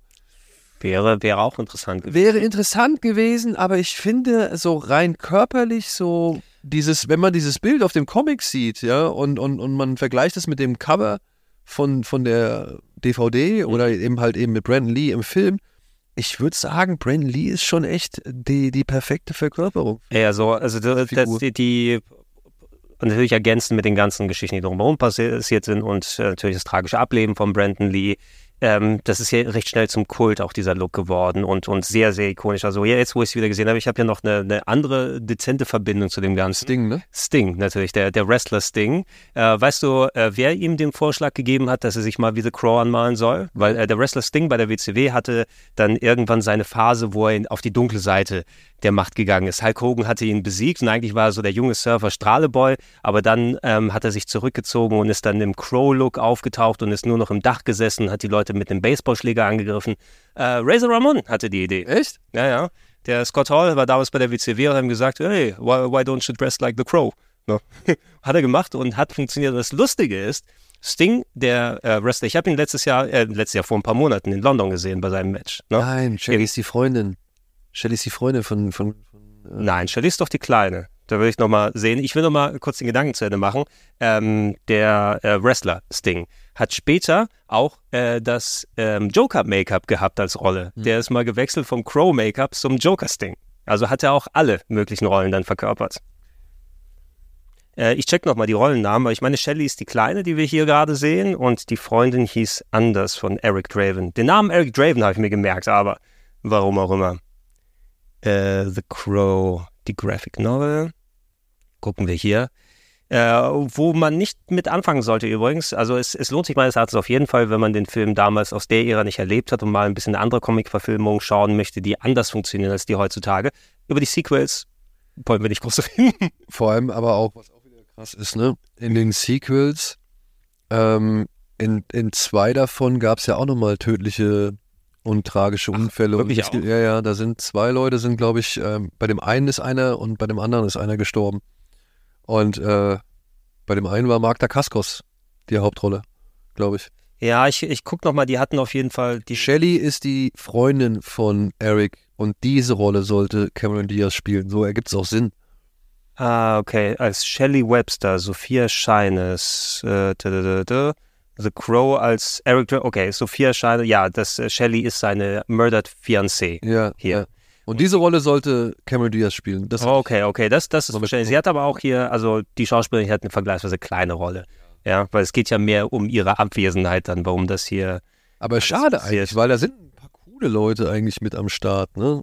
Ähm, Äh, ja, wir haben, äh, hier ist er zwischendurch auch nochmal aufgetaucht. Hey, Tony Todd ist auch dabei. ja, Tony Todd, Ernie Hudson. Tony Todd, äh, wir haben hier Dings der, der David Patrick Kelly nochmal erwähnt, der Ja. natürlich als äh, I lied, I kill you last. Michael Wincott, also äh, auch, ein, auch ein verdienter, sag ich mal, Michael Massey, natürlich. Darsteller. Ja, als gut. der Funboy. ähm, der sich den Film ja nie angeguckt hat, ne? Ja, war, war, hat er den Abzug gedrückt? Er hat den Abzug hat den gedrückt, ja. Abzug gedrückt, Also ja. Michael Messi ist der Schauspieler, der äh, quasi in der Szene, in der entscheidenden Szene den Abzug, Abzug gedrückt hat.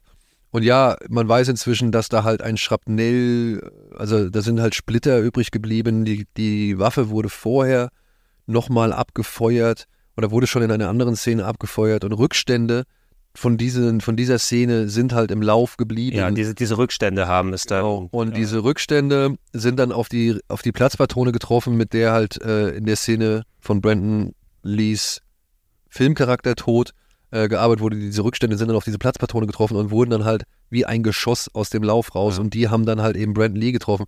Ähnliches ist ja wohl dann auch bei dem Dreh von, von ähm, Alec Baldwin Ja. bei dem Western passiert, wo die ähm, Regisseurin oder der, die, Äh, die Kamerafrau ist glaub ich, da äh, gestorben, ähm, genau. Ne? Also da wird ja immer noch darüber verhandelt und ermittelt. Ähm, es war ja diese Konsequenz aus den Sachen, die am Set von The Crow passiert sind, dass da diese Sicherheitsprotokolle reingepackt wurden, dass da nochmal wirklich mehrfach geprüft wird, was anscheinend bei dem ähm, Alec Baldwin-Film jetzt nochmal ja sehr schief gegangen ist, Ja. ne, dass diese Protokolle nicht beachtet wurden. Das hat mich das zum Beispiel umso mehr schockiert, weil ich dachte, nach The Crow, auch wenn es jetzt 30 Jahre her ist, ungefähr, wie kann sowas überhaupt nochmal passieren? Ja? Also Ja. es ist nicht so von wegen, ach ja, jetzt nach 30 Jahren können wir wieder schludrig sein und alles. Irgendwo hat einer einfach die, an der dümmsten Stelle nicht aufgepasst. der Waffenmeister war schon im Feierabend. Ne? Ja, ne? Also das ist halt das Ding, die, die Szene äh, wurde halt wirklich zu einem Zeitpunkt gedreht, als der Typ, der verantwortliche Waffenmeister, nicht mehr am Set war. So, und dann werden halt auch die Sicherheitskontrollen eben nicht mehr durchgeführt wahrscheinlich. Und dann passieren halt eben, äh, passiert halt so ein tragisches Ereignis. Ey, es ist wirklich, es ist im Nach Nachhinein betrachtet, wenn man sich diesen Film anguckt, der eigentlich echt wirklich schön eine schöne Einzigartigkeit hat oder der, Ja. der, der steht so schön heraus. Ich meine, was gab es denn Vergleichbares? Ja, die haben die Fortsetzung gemacht, aber die Fortsetzung, sind wir uns einig, glaube ich, die wurden, konnten niemals das Niveau von dem ersten Film erreichen. Nee, also es ist sehr schnell. Bei dem zweiten haben sie sich ja nochmal City of Angels, glaube ich, der zweite Teil. Da haben sie ja natürlich einen neuen Hauptdarsteller gehabt. Ähm, und äh, für die, die, die nächsten Sequels sind dann eh Direct-to-Video irgendwann geworden. Ich meine, Edward Furlong war auch irgendwo bei einem noch dabei. Ja. David Boreanaz, der Angel-Darsteller, hat da auch nochmal mitgespielt. Also jeder durfte mal ran. Ähm, kann man also, auch wenn die Vorlage viel Material bietet, als Comic-Vorlage, dann noch mehr Stories zu machen und man kann ja mit dem Konzept noch viel anstellen, aber über den ersten Film, da ist nicht so wirklich was rangekommen. Nee, also ich finde auch, der steht nach wie vor für sich, obwohl man weiß, es gibt Fortsetzungen, aber jetzt mal ehrlich, wenn du jetzt über den The Crow sprichst, da kommt doch keiner mit, oh ja, City of Angels war cool. Nee. Ja, Vincent Perez war er äh, bei Und gab es nicht auch eine. Serie? Auf, ich guck mal, also lass mal. Ah ja, hier, äh, The Crow Stairway to Heaven, 1998er kanadische TV-Serie. Ja, und da ist einer Mit Mark Dacascos. Genau, und da ist einer dabei um, äh, umgekommen bei der Serie. Oh Mann, ey. Also es war mir überhaupt nicht bewusst, dass da tatsächlich nochmal. Das ist natürlich, ey, dann, dann, dann fangen die Leute an und reden von wegen der Fluch Ja, von The Crow. so ist es bei Poltergeist gewesen, so ist es äh, wahrscheinlich auch hier. Und bei Twilight Zone wird es wahrscheinlich auch nochmal den einen oder anderen. Und Exorzist haben sie ja auch versucht, irgendwie so ein bisschen, weiß nicht, Ja, göttliche also, Sabotage irgendwie unterzujubeln. Das ist So. immer, es ist eh schon tragisch genug, dass solche Unfälle bei sowas passieren. Wenn das auch noch eine Thematik des Films ist, die eher ins Gruselfach geht, dann wird natürlich nochmal irgendwelche Verbindungen gesucht, die dann gar nicht dann sind. Ähm, ich denke, ich musste gerade auch nochmal zurückdenken, das war jetzt kein Horrorfilm, aber auch von wegen so Unfälle am Set. Ich weiß nicht mehr, für welchen Film es gewesen ist, aber da war ein Schauspieler in den 80ern, der hat mit so einer Platzpatronenpistole sich die aus Spaß an den Kopf gehalten und abgezogen. Und äh, dann es ist so eine Platzpatrone, aber das heißt, dass da kommt ja immer noch was raus. Da ist ja noch Druck drauf. Ja, ja, genau. Und der hat sich quasi dann schön selbst in den Kopf geschossen mit. Also so, sowas passiert immer wieder. Da wird aber nicht angedichtet, oh, weil der Fluch des Films, weil es ja ein gruseliger Film ist, dass es damit zusammen. Bei das Omen, da gab es ja auch so ein paar. Und das, da gibt es so eine, da gibt's so eine Serie, so eine ähm, Filmreihe oder Doku-Miniserie, die sich halt um diese ganzen verfluchten ähm, Filmsets oder Dreharbeiten irgendwie, äh, die sich darauf konzentriert. Die habe ich vor einiger Zeit geguckt. Ich habe leider den Titel vergessen. Für Twilight Zone. Ja, Twilight. Mann, Mann, Mann, Mann. Und ich weiß aber noch, wer, ich weiß nicht, ich glaube Richard Donner ist es oder irgendwie, der sitzt dann da halt bei das Omen Mhm. und sagt halt, naja, also wenn wir wirklich verflucht wären, wäre das die beste Werbung, die wir für den Film haben können.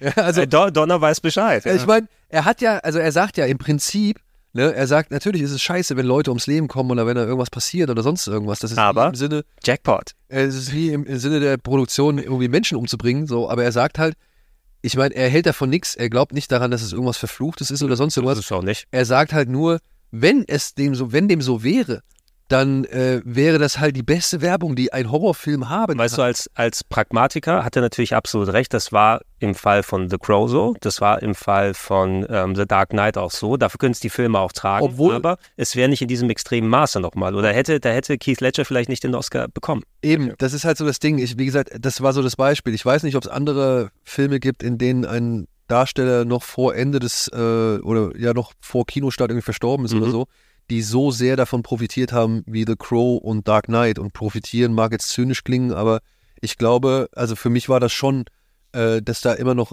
von, von vornherein so eine gewisse Grundpositivität äh, mitschwang, eben Ja. weil man wusste, dass die beiden schon, schon verstorben sind und weil man die irgendwie, weiß ich nicht, ehren wollte oder sonst irgendwas. Also eine wirklich harsche Kritik schien mir von vornherein ausgeschlossen an sich, angesichts der Tragik, die beide Filme begleitet haben. So. Und, und ähm, irgendwie hatte ich nie Zweifel daran, dass Heath Ledger für The Dark Knight einen Oscar bekommt. Okay. Also, äh, also ich ich, weiß nicht, wie es anderen Menschen geht. anhand der Performance hätte ich auch keinen Zweifel gehabt, aber anhand der Oscar-Voter hätte ich Zweifel gehabt. Ja, aber, äh, nie. Okay, okay. Hey. Also irgendwie hatte ich, ich meine, alle haben von dieser Performance so geschwärmt und irgendwie, du siehst es dann und bist selbst so ek- elektrisiert und denkst dir, boah, ist das gut und keine Ahnung. Und ich hatte danach, ey, für mich stand das, für mich stand das fest, der ist verstorben, der, ähm, der hat eine Hammerleistung hingelegt, das, das wird gewürdigt werden so. Das wird gewürdigt werden. Und er ist nicht, äh, man muss ja auch sagen, das passiert ja auch nicht oft. Nö, nö, nö, sowieso nicht. Also gerade in dem Zusammenhang, dass auch noch so eine Mörder-Performance direkt vorher, äh, no pun intended, ähm, dabei gewesen ist, äh, hat immerhin dann aber auch wirklich so, ähm, Vorurteile oder abgebaut gegenüber Comic-Book-Movies und alles nicht umsonst hat The Joker und Joaquin Phoenix später ja auch den Oscar gekriegt. Ja. Ne? Was auch eine super Performance war. Ne? Aber wenn, ich glaube, ähm, Heath Ledger den Oscar nicht bekommen hätte, schon mal für einen Comic-Book-Film, dann äh, wären die Chancen auch geringer gewesen. Ja, obwohl ich, also ich weiß nicht, da wäre vielleicht aber auch äh, Joaquin Phoenix der Erste gewesen, bei dem es dann soweit gewesen wäre. Meinst du? Naja. Okay, ich muss noch mal gucken, was in dem Jahr dann los war, aber das ist wahrscheinlich mein allgemeines Misstrauen den Oscar-Votern gegenüber. Das mag sein, aber Ja. ich glaube, bei so einer Performance, da sind sich dann doch schon sehr viele Leute einig oder darauf können sich dann schon sehr viele Leute einigen. Und es muss ja nicht unbedingt immer eine Eins sein. Es reicht ja schon, wenn eine riesengroße Masse an äh, Zweien vorhanden ist, um, sag ich mal, einen Film dann halt doch zum Oscar-Gewinner zu machen. Ja, du hast recht, du hast recht natürlich, ja. Die, äh, die Masse macht's. Die genau, Masse wie, wie, der, wie, der, wie der Schlüssel dann ist. Äh, aber ja, äh, das wäre meine Empfehlung für The Crow. Gerne die VHS aus, eurer nächsten Videothek ausleihen. 1994, ne? Das ist jetzt auch schon wieder 30 Jahre her. 30 Jahre her, Daniel, ja. Das ist schon, das ist schon antike Urzeit Wir sind so alt. Ich, dann damals. wie hieß denn jetzt diese Serie? Mann, verdammt, jetzt finde ich. Cursed Films. Da habe ich sie. Chris Films. Cursed Films. Also es ist richtig eine Serie mit verschiedenen Folgen. Ja, das ist so eine äh, Dokumentations-Miniserie. Fünf Folgen oder so hat die. 2020 rausgekommen, Ja. steht hier. Ah ja, für, für AMC gemacht. Okay, uh, das, was für eine Auflistung wir hier haben. Exorzist, Omen, Poltergeist, The Crow, Twilight Zone, The Movie als Abschluss der ersten Staffel. Ja, The Wizard of Oz. Oh, das war mit dem Asbest im Schnee, oder? ja, ja. Ja. Und das Ja, ja, und äh, wahrscheinlich Ju- hier- äh, voll gedruckt, Julian. Ja, ja, äh, das, genau. Also, das würde ich jetzt auch sagen, dass äh, Julie Garland wollte ich jetzt Äh, sagen. Julie Garland, Entschuldigung, Julie Andrews war, äh, kriegst durcheinander, meine, meine Schauspielerin. äh, äh, aber ja, mit den, Rosemary's- mit den Drogen, ich glaube, das ist. Rosemary's Baby. Was war da der Fall? Vielleicht haben sie mir Farrow irgendwie. Oh, das kann sein. In den Wahnsinn getrieben. ähm, an, an einem ähm, äh, Set von Roman Polanski. Aber ist das nicht das gegangen Haus, ist hier, äh, Rosemary's Baby, ist das nicht das Haus, in dem, vor dem John Lennon erschossen worden ist? Oh, meinst du? Ja. Ich glaube ja doch, oder? Das ist doch dieses berühmte, wie heißt das, Baxter Building oder so? Oh, das kann natürlich sein, da habe ich nie so richtig drauf geachtet, muss ich sagen. Ähm, aber das äh, klingt auch nach einer Serie, die ich auf jeden Fall mal raufpacken äh, möchte. Also eh bei den ganzen Doku-Sachen in den letzten Jahren, ob jetzt aus dem YouTuber-Bereich oder im prof professionell produziert, sind eh sehr viele coole Sachen. Ähm, hast du gesehen, auch wenn, wenn, wenn ich mich richtig erinnere, sind wir beide nicht die allergrößten Fans von äh, In Search of Darkness. Ja. Weil ich finde es cool umgesetzt, aber es ist mir ein bisschen zu wenig Fleisch inhaltlich, anstatt eine Aneinanderreihung von Szenen. Da kommt, glaube ich, jetzt die äh, 90er-Jahre-Ausgabe davon. Ja, ja, also ich gucke mir das ja gerne an.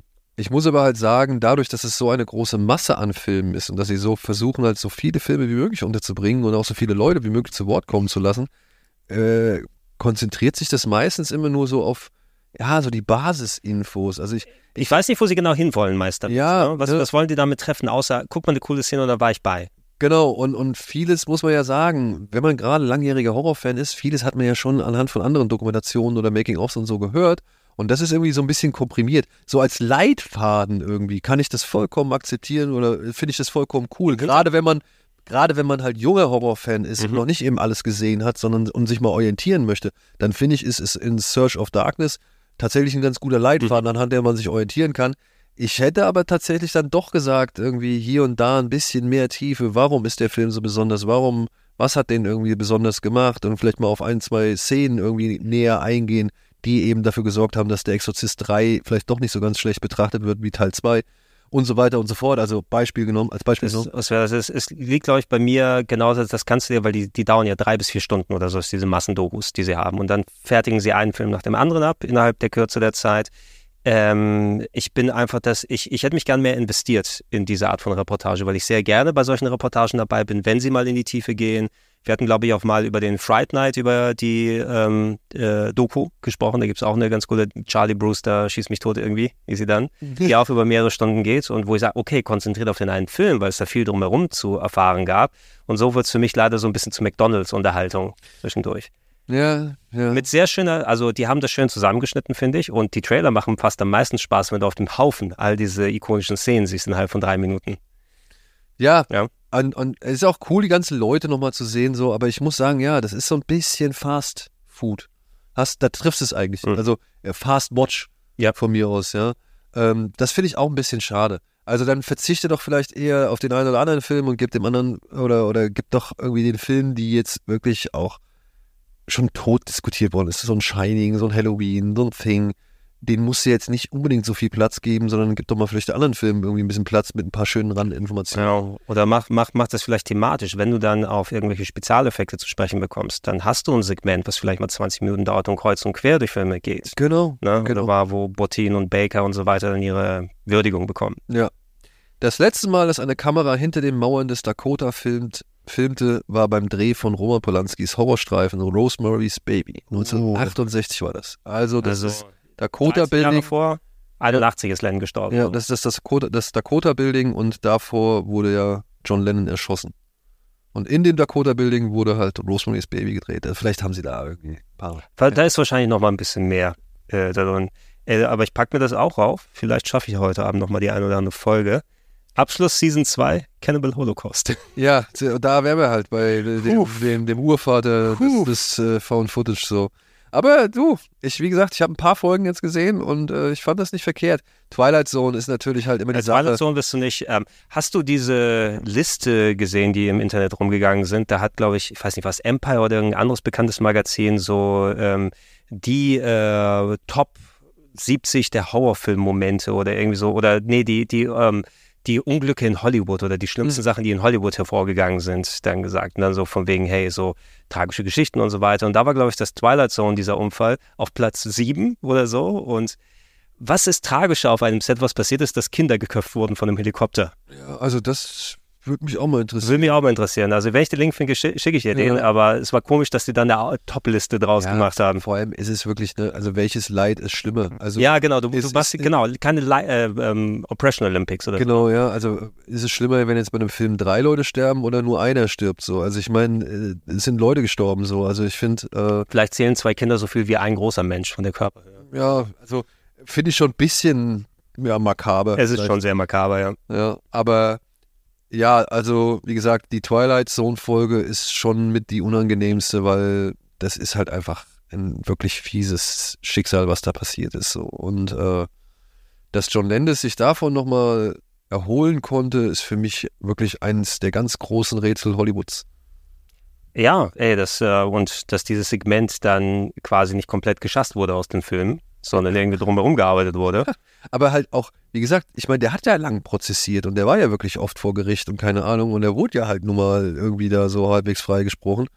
Aber dass der danach noch irgendwie Filme wie Prinz aus Zamunda und sowas machen konnte, das, Ey, du das hast absolut recht, das war alles danach, ne? ja, das, also es ist wirklich, es ist für mich einfach erstaunlich so. Das, ich verstehe es nicht. Also heutzutage würde heutzutage sowas passieren, ich glaube, du würdest beruflich kein Bein mehr auf den Boden kriegen. Hey, 83 war Twilight Zone the Movie. Zwei Jahre später dreht er Spione wie wir. Also, Drei Amigos im Jahr darauf. Prinz aus Zamunda, Oscar. ich meine wirklich nichts gegen die Filme von John Landis. Ja, ich kenne John Landis nicht persönlich so. Er ist auch ein guter Regisseur, klar. Ja, Also für die, abgesehen von der Szene da. aber, aber wie gesagt, ne, das, also, dass, dass, dass der das irgendwie, dass der da jemals so rauskam, dass er noch weitere Filme und das auch wirklich mit hochkarätigen Darstellern und was weiß ich produzieren durfte. Oder beziehungsweise mit hoch äh, Darstellern oder berühmten Mhm. Darstellern. Also, dass der halt da in so gesehen Blockbuster noch inszenieren durfte, finde ich wirklich, wirklich erstaunlich. That's Hollywood. Mhm.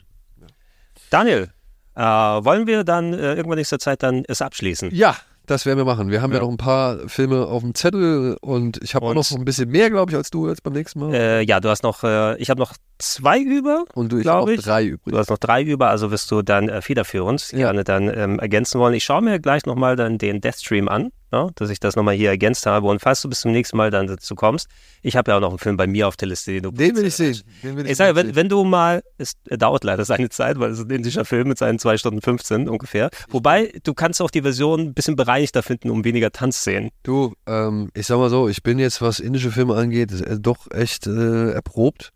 Ja, und habe mir gerade jetzt am Wochenende nochmal, also beziehungsweise zum ersten Mal einen Film namens Kaiti angesehen. Alter, wirklich, muss hier reinziehen. Es, es, ist, es, es lässt sich kaum in Worte schrei- beschreiben, was, was in diesem Film wieder abgeht.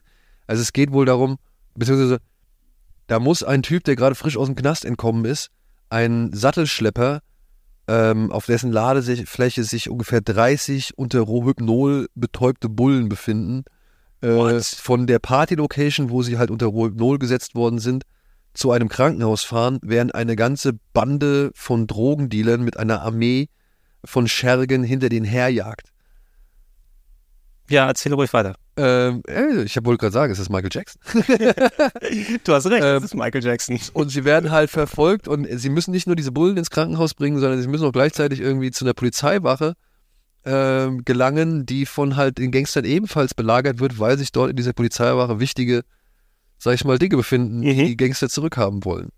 Und das ist so ein bisschen Assault on Precinct 13 Oh, und gemischt mit Atemlos vor Angst oder Nur der Angst. und, So. und indisch. Und indisch. Ja. Ja, aber keine Tanzsequenz. Keine Tanzsequenz. Und, und der Typ, der aus dem Knast kommt, Dilly, Dilly äh, gibt ordentlich aufs Maul. ja. Aber wirklich, das ist so abstrus, bis die das alles auf den Weg gebracht haben, was da irgendwie die Aufgabe ist, das ist schon wieder so geil. Und ich, hab, ich hätte nicht gedacht, dass mich diese 60 Minuten, bevor es zum ersten Mal richtig Action gibt, dass mich die irgendwie fesseln oder faszinieren. Aber sie haben es gemacht. Ey, äh, ich habe nichts gegen das indische Kino. Ich bin ein bisschen vorbelastet, weil meine Schwester so großer Shah Rukh Khan-Fan gewesen ist. Allein von dem habe ich dieses Jahr zwei Filme gesehen. Ah, und äh, die, äh, da musst du schon einen Nerv drauf haben auf die Geschichten, finde ich. Naja, aber guck dir mal hier auf Netflix, ist jetzt gerade Javan. Mhm. Wenn das Profil auf Englisch geschaltet ist, kannst, siehst du das. Wenn es auf Okay. Deutsch ist, siehst du es nicht. Sieht man es nicht? Okay. Nee, äh, du musst es auf Englisch stellen, also auf die Sprache musst du nur auf Englisch stellen. Mhm. Und dann wird dir Javan angezeigt, das ist der neue Shah Rukh Khan-Film. Okay. Ey, den musst du hier reinziehen. Der ist auch geil. Der ist wirklich geil. Okay, solange es nicht nur eine reine Liebesgeschichte ist. Nein, nein, überhaupt nicht. Es ist eher eine einzige Anklage an äh, das Heimatland Indien. Oh ja, dann äh, wird man auf jeden Fall einiges äh, Aber, haben. aber wirklich mit Szenen, äh, die sind wieder so geil. Also, weiß nicht, er springt von einem Motorrad und snickt seine Zigarre in den Tank, woraufhin das Geil. Motorrad sich in eine rollende Bombe verraten In super Slow-Mo, ne? Super Slow-Mo. Yes. Super. Also wirklich, äh, aber wie gesagt, kannst du nur gucken, wenn du auf Englisch das Profil gestellt hast. Ja, da, muss- da, da, da habe ich auch noch ein bisschen Nachholbedarf. Also wenn du schaffst, äh, das, was wir gerade im Hintergrund hier laufen lassen, ich gebe dir einen kleinen Vorgeschmack zu sehen bis dahin. Ich wollte gerade sagen, was ist das für ein dreister Freddy-Rip? Es ist the, the greatest Indian Horror Movie ever made. Und sie träumt sogar noch. Naja, gut. Natürlich. Ja. Ah, die It's, it's, Zitatkultur. it's fucking fantastic. So. Dann kommen wir mal hier zum Schluss. hä? Dann, äh, Daniel, ich danke dir. Ich danke dir. Ähm, wir machen das äh, demnächst wieder und schließen dann den äh, Schocktober im Dezember ab. Nein, nicht ganz. Wir sind vorher, glaube ich, fertig. Nein, in, im, im? Ja, für, für November fällt mir da nicht so viel ein. Ähm, Scary November klingt nicht gut. Überlegt euch das und schreibt es uns über Social Media. Genau. Was ein guter Name wäre, um den äh, Schocktober zu erweitern auf den November. November. Bis wir, bis wir bei Schreinachten angekommen sind. Auf den Goavember. Gorvember. Das finde ich nicht schlecht. Das finde ich so ganz. Ganz, Aber, aber schlecht ist es nicht. Schlecht ist es nicht. Schlecht ist es nicht. Das ist, das ist vielleicht der Maßstab, den wir haben. Ähm, ihr da draußen könnt uns aber. Das ist ja so ganze Reihe schlecht ist es nicht. schlecht ist es nicht. Ja, geht doch. Schreibt uns gerne eure Tipps über Social Media, ja, und auch wenn ihr Erfahrungen mit dem Film gemacht habt, was ihr dann davon vielleicht erlebt habt, gesehen habt, auch Empfehlungen für uns, die wir in den nächsten Jahren mal nachholen Gerne, gerne, Ja. gerne, gerne, immer. Äh, ergänzend, ich glaube, bei dir müssen wir nicht erwähnen, Kino Plus natürlich jede Woche auch weiterhin. Äh, Bada Binge im Podcast. Du hast ja noch hier, du hast ja mit Kollegen Hacker dann auch noch den Genau, Podcast. mit äh, Tino und André Hecker, äh, Tino Hahn und André Hecker, Genre geschehen. Mhm. Checkt das äh, gerne mal aus. Und äh, natürlich dann äh, die Filmbesprechung mit Steven und den anderen Leuten. Der hoffentlich bald mal wieder bei uns ist. Der nicht mehr wieder da ist. Ne? Ihr könnt ihr dann euch dann gerne alles geben. Und ansonsten alles auf plauschangriff.de nochmal gesammelt. Und wir kommen in ein paar Wochen wieder zusammen. Äh, bald gibt es auch dann äh, wieder Gaming-Content. Äh, der Jahresabschluss 23 steht an. Und bei so vielen Games, die wir gerade hier hatten in diesem Jahr, wird das wahrscheinlich auch keine kurze Folge werden. Ich muss auch sagen, ich habe tatsächlich wieder echt mehr Spiele gespielt, als ich gedacht hätte. Hast, ich, hast, hast du irgendeine äh, Überraschung für dich entdeckt, spielerisch dieses Jahr? ich weiß nicht, ob es von diesem Jahr ist. Ich habe dieses ähm, für mich entdeckt, tatsächlich dieses Magic Downhill, nee, wie heißt es? Oh, das, äh, da bin ich zu wenig erfahren drin, muss ich sagen, ob das von diesem Jahr ist oder nicht. Downhill Magic Mountain oder Mountain? Das kenne ist so ein, ey, Escape from Magic Mountain. nee, äh, Ist das so, so ein äh, Extremsport-Game? nein, das ist so ein Indie-Spiel. Hier, Downhill Mountainbike, oder wie heißt das? Okay.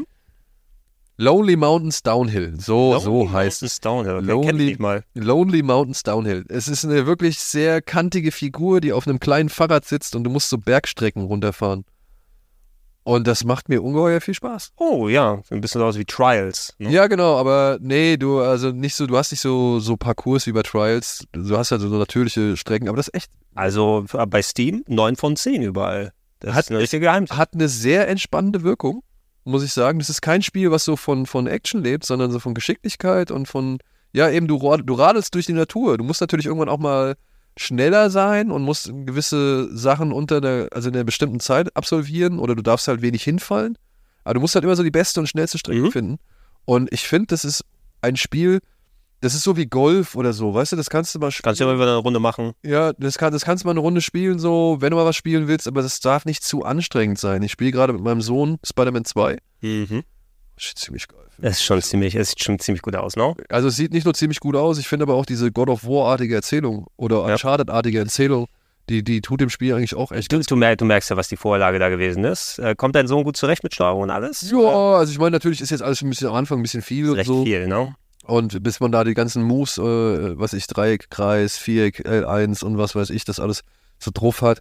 Aber ist egal. Also ich habe echt, mir macht es sehr viel Spaß, mit ihm das zusammenzuspielen. Wir haben auch einen ganz guten Rhythmus gefunden, wie wir uns das abwechseln. Ich finde, es hält sich auch von der Gewalt irgendwie in Grenzen. Ich kann es halt immer noch als Spiel und als Comic-Verfilmung irgendwie so ein bisschen äh, äh, mit ihm diskutieren und verargumentieren so. Aber er mag das, er mag das mit dem Kampfsystem, er mag das mit dem Schwingen, er fand das mit dem Sandman da am Anfang äh, schon richtig geil so. Also hätte ich nicht gedacht. Äh, hat mir gefallen. Ich fand auch dieses Abriss. Hast du das mal gesehen? Nee. Abriss ist so eine Physiksimulation eigentlich. Da musst du so äh, Gebäude zum äh, Einsturz bringen, indem du halt so Türme baust, die halt aufgrund der Physik äh, dann halt da in dieses Gebäude reinfallen. Und mit ein bisschen Glück treffen sie halt eine entscheidende Stelle, die halt für den kompletten Volk. Nee, jetzt so. ich glaube, ich habe einen Trailer gesehen, was so ganz aufwendige Partikeleffekte Genau, das Ne? ist, äh, das hat auch einen äh, Preis dafür bekommen, dass die Partikeleffekte so ähm, äh, hervorragend sind, beziehungsweise so gut sind. Und das gefällt mir auch ziemlich gut, weil es auch wieder so ein bisschen entschleunigt ist. Ja, du musst halt ein bisschen knobeln, du musst halt irgendwie gucken, dass das alles, wie du deine Teile äh, einsetzt und so weiter. Und ich finde, wenn du dann irgendwie geschafft hast, dass das in so einen in so einen Komplex irgendwie äh, stürzt und das irgendwie kaputt macht, das ist äußerst befriedigend. Ja, ich wenn sehe das so zerbröselt. Ich sehe es gerade schon wieder, das ist so, wenn du ähm, die Lego-Türme deines Sohnes nicht kaputt machen darfst, dann darfst du dich da wenigstens austoben. Genau. Also ja, äh, das, das, äh, das hat mir auch überraschend gut gefallen. Ja. Aber ich habe, wie gesagt, ich habe tatsächlich noch ein bisschen mehr gespielt, als ich gedacht habe. Ich habe mit meinem Sohn hier Lego Racing gespielt Mhm. auch. Ah ja, dieses Lego 2K Racing Genau. oder so, ne? Was so ein bisschen, ja. Und äh, weiß ich nicht, wir hatten so ein paar Spiele jetzt, die halt, wo ich gedacht habe, äh, ja, spiele ich jetzt eigentlich nicht, aber gucke ich mal rein oder ich gucke meinem Sohn zu. Und so ein paar Sachen haben wir halt, habe ich jetzt irgendwie mitgenommen, deutlich mehr als sag ich mal jetzt vielleicht die, die letzten Jahre. Kommst du denn noch umhin, jetzt Modern Warfare 3 zu spielen? Oder Ja, ich hab jetzt ein mit, der, bisschen- mit der Familie drumherum. Ich habe ein bisschen in die Kampagne jetzt schon mal reingespielt, aber da ich das mit wir zusammen nochmal für Rocket Beans spiele, Hm, nicht vorwegnehmen dann, ne? äh, wollte ich mir jetzt auch nicht zu viel vorwegnehmen, aber mh, da, ich habe schon eine Meinung. Ich werde das, glaube ich, dann in dem, in dem Let's Play Ja, macht. ein bisschen. Ich bin gespannt auf den Multiplayer. Ich habe in der Beta habe ich ein bisschen mitgespielt, aber war dann doch ein wenig ernüchtert, weil es halt wirklich einfach alles nur alte Maps waren, die man halt schon aus den anderen Spielen kennt. Die guten Maps, ja, und die sind jetzt auch aufgehübscht und wurden jetzt auch aufpoliert so. Aber das bringt mir ein bisschen wenig, wenn ich dann mit Waffen hantieren muss, die nicht so irgendwie abgestimmt sind auf das Szenario und Setting, wie es damals irgendwie war, weil die Waffen fehlen ja, die haben ja neue Waffen jetzt einfach Mhm. da. Und ähm, naja, ich bin mal gespannt. Ich bin mal gespannt, ob das jetzt wirklich einfach jetzt den reinen Content-Charakter hat oder ob man jetzt wirklich noch sagen kann, ja, es ist ein Spiel. Aber es, es ist, weiß ich nicht, es fühlt sich für mich momentan nicht wie ein neues Spiel an. Dadurch, dass man jetzt auch die, die, die Story schon vorab spielen kann, vor dem Multiplayer so, ich finde es ein bisschen merkwürdig. Als, als Außenbetrachter bin ich da eh komplett durch. Die Spiele heißen ja alle mittlerweile gleich. Der Multiplayer wird hier ausgelagert, dann heißt wieder der Modus anders. Also da komme ich leider wirklich nicht groß zurecht damit. Ich glaube, ich werde es für maximal, wenn dann die Kampagne geben, wenn es irgendwann mal für ein 20 im Discount dann da ist, dann passt es auch von der Länge her. Ich muss Alan Wake 2 noch spielen, da Ja, habe ey, ich Zeit auch, gehabt. das sind, das sind halt so diese, diese Brecher, ne? Also, ähm, ich hätte schon mal Lust gehabt, äh, hier auf dieses Lies of Pi. Lies of P ist geil, P. aber mega hart. Also Ja, aber, ähm, aber das ist wieder so, da sage ich, dafür finde ich niemals die Zeit. wirst, wirst du auch nicht. Ja, da musst, da musst du, also ich, ich habe Glück, dass ich Urlaub gehabt habe und dann konnte ich spielen, aber ansonsten hätte ich nie die Gelegenheit gefunden. Allein für Horror, wenn du dieses Jahr noch nicht das Dead Space Remake gespielt hast, äh, Resi 4 Remake, Dead Island 2 war fantastisch. Ja, war, Äh, war, war gut. Ich fand es richtig gut. Also Ja. es ist von der Splatter richtig geil. Ja? Echt, Okay. Also ich habe so viel, ich habe Ich äh, habe das erste gespielt. zehntausende Zombies am gemeuchelter Ja, echt? Okay, Ja. cool. Also, ja, aber ey, oh, die Zeit. die Zeit. Die Zeit. Also ich, ich will gar nicht mir erst diese Spiele irgendwie ranschaffen, weil dann habe ich sie da liegen und denk mir, fuck, hier liegen die Stab, hier liegen die DVDs und Blu-Rays, die ich noch schauen will. Da ist noch irgendwie, ja, keine Ahnung, in dem Postfach, im Mailpostfach sind noch mindestens drei Ansichtsscreene. Äh, ich habe den neuen Godzilla. Oh, minus one. Ja. Mhm.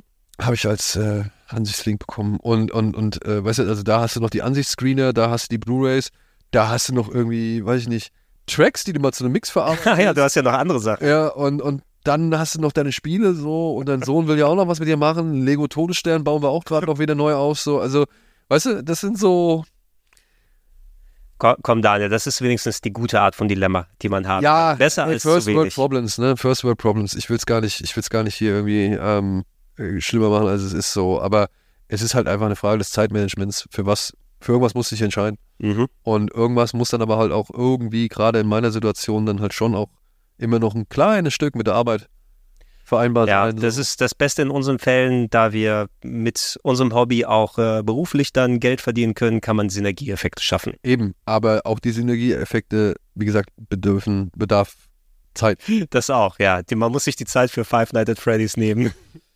Im Kino. Ey, auch krass, ne? Wie viel? 70 Millionen Dollar? 80 eingespielt? ja, also erfolgreichster irgendwie Blumhouse-Start. Ja, und auch erfolgreichster, ich glaube, Start, Horrorfilmstart in dem Zeitraum. irgendwie. ja, aber Halloween. gleichzeitig auch äh, erfolgreichster Einsturz. Oh, ja. Der ist jetzt in Woche zwei, also zumindest in Amerika. Hier in Deutschland hat er es tatsächlich Wie viel. Prozent? 89. 89 Prozent. 89, Also 89 Prozent weniger Einspielergebnisse als am Wochenende 89 zuvor. Prozent Einbruch.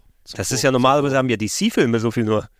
Also das ist wirklich, das ist schon, das ist schon ordentlich so. Hat man aber auch erwarten können, ähm, aber die haben ja ihr Geld schon alles am ersten Wochenende gemacht. Ja, aber wenn halt der Film, wenn ausreicht, dass die Fans äh, wirklich diesen Film zu einem Erfolg machen, weil halt die Fans alle am ersten Wochenende reingehen, dann okay, dann ist die Rechnung richtig gut aufgegangen. Im Gegensatz zu Exorzist. Du, du weißt aber ganz genau, dass jedes kleinste Horror-Indie-Game jetzt zu einem großen Movie-Franchise wird, nachdem Five Nights so viel Erfolg hatte. Ja, ey, ich sag mal ein bisschen mehr Mühe, ein bisschen mehr Gewalt, ein bisschen mehr Spannung da rein. Und dann bin ich auch. Ja, wir haben es bei Kino Plus ja gesagt, es hätte nicht geschadet, auch einen guten Film draus zu machen.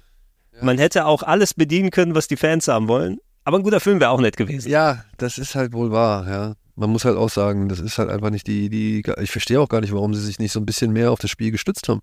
Weil dann wäre der Film halt irgendwie nur 90 Minuten gegangen, aber ich sag mal so, dann hättest du vielleicht einen besseren Rhythmus, einen besseren Schwung gehabt.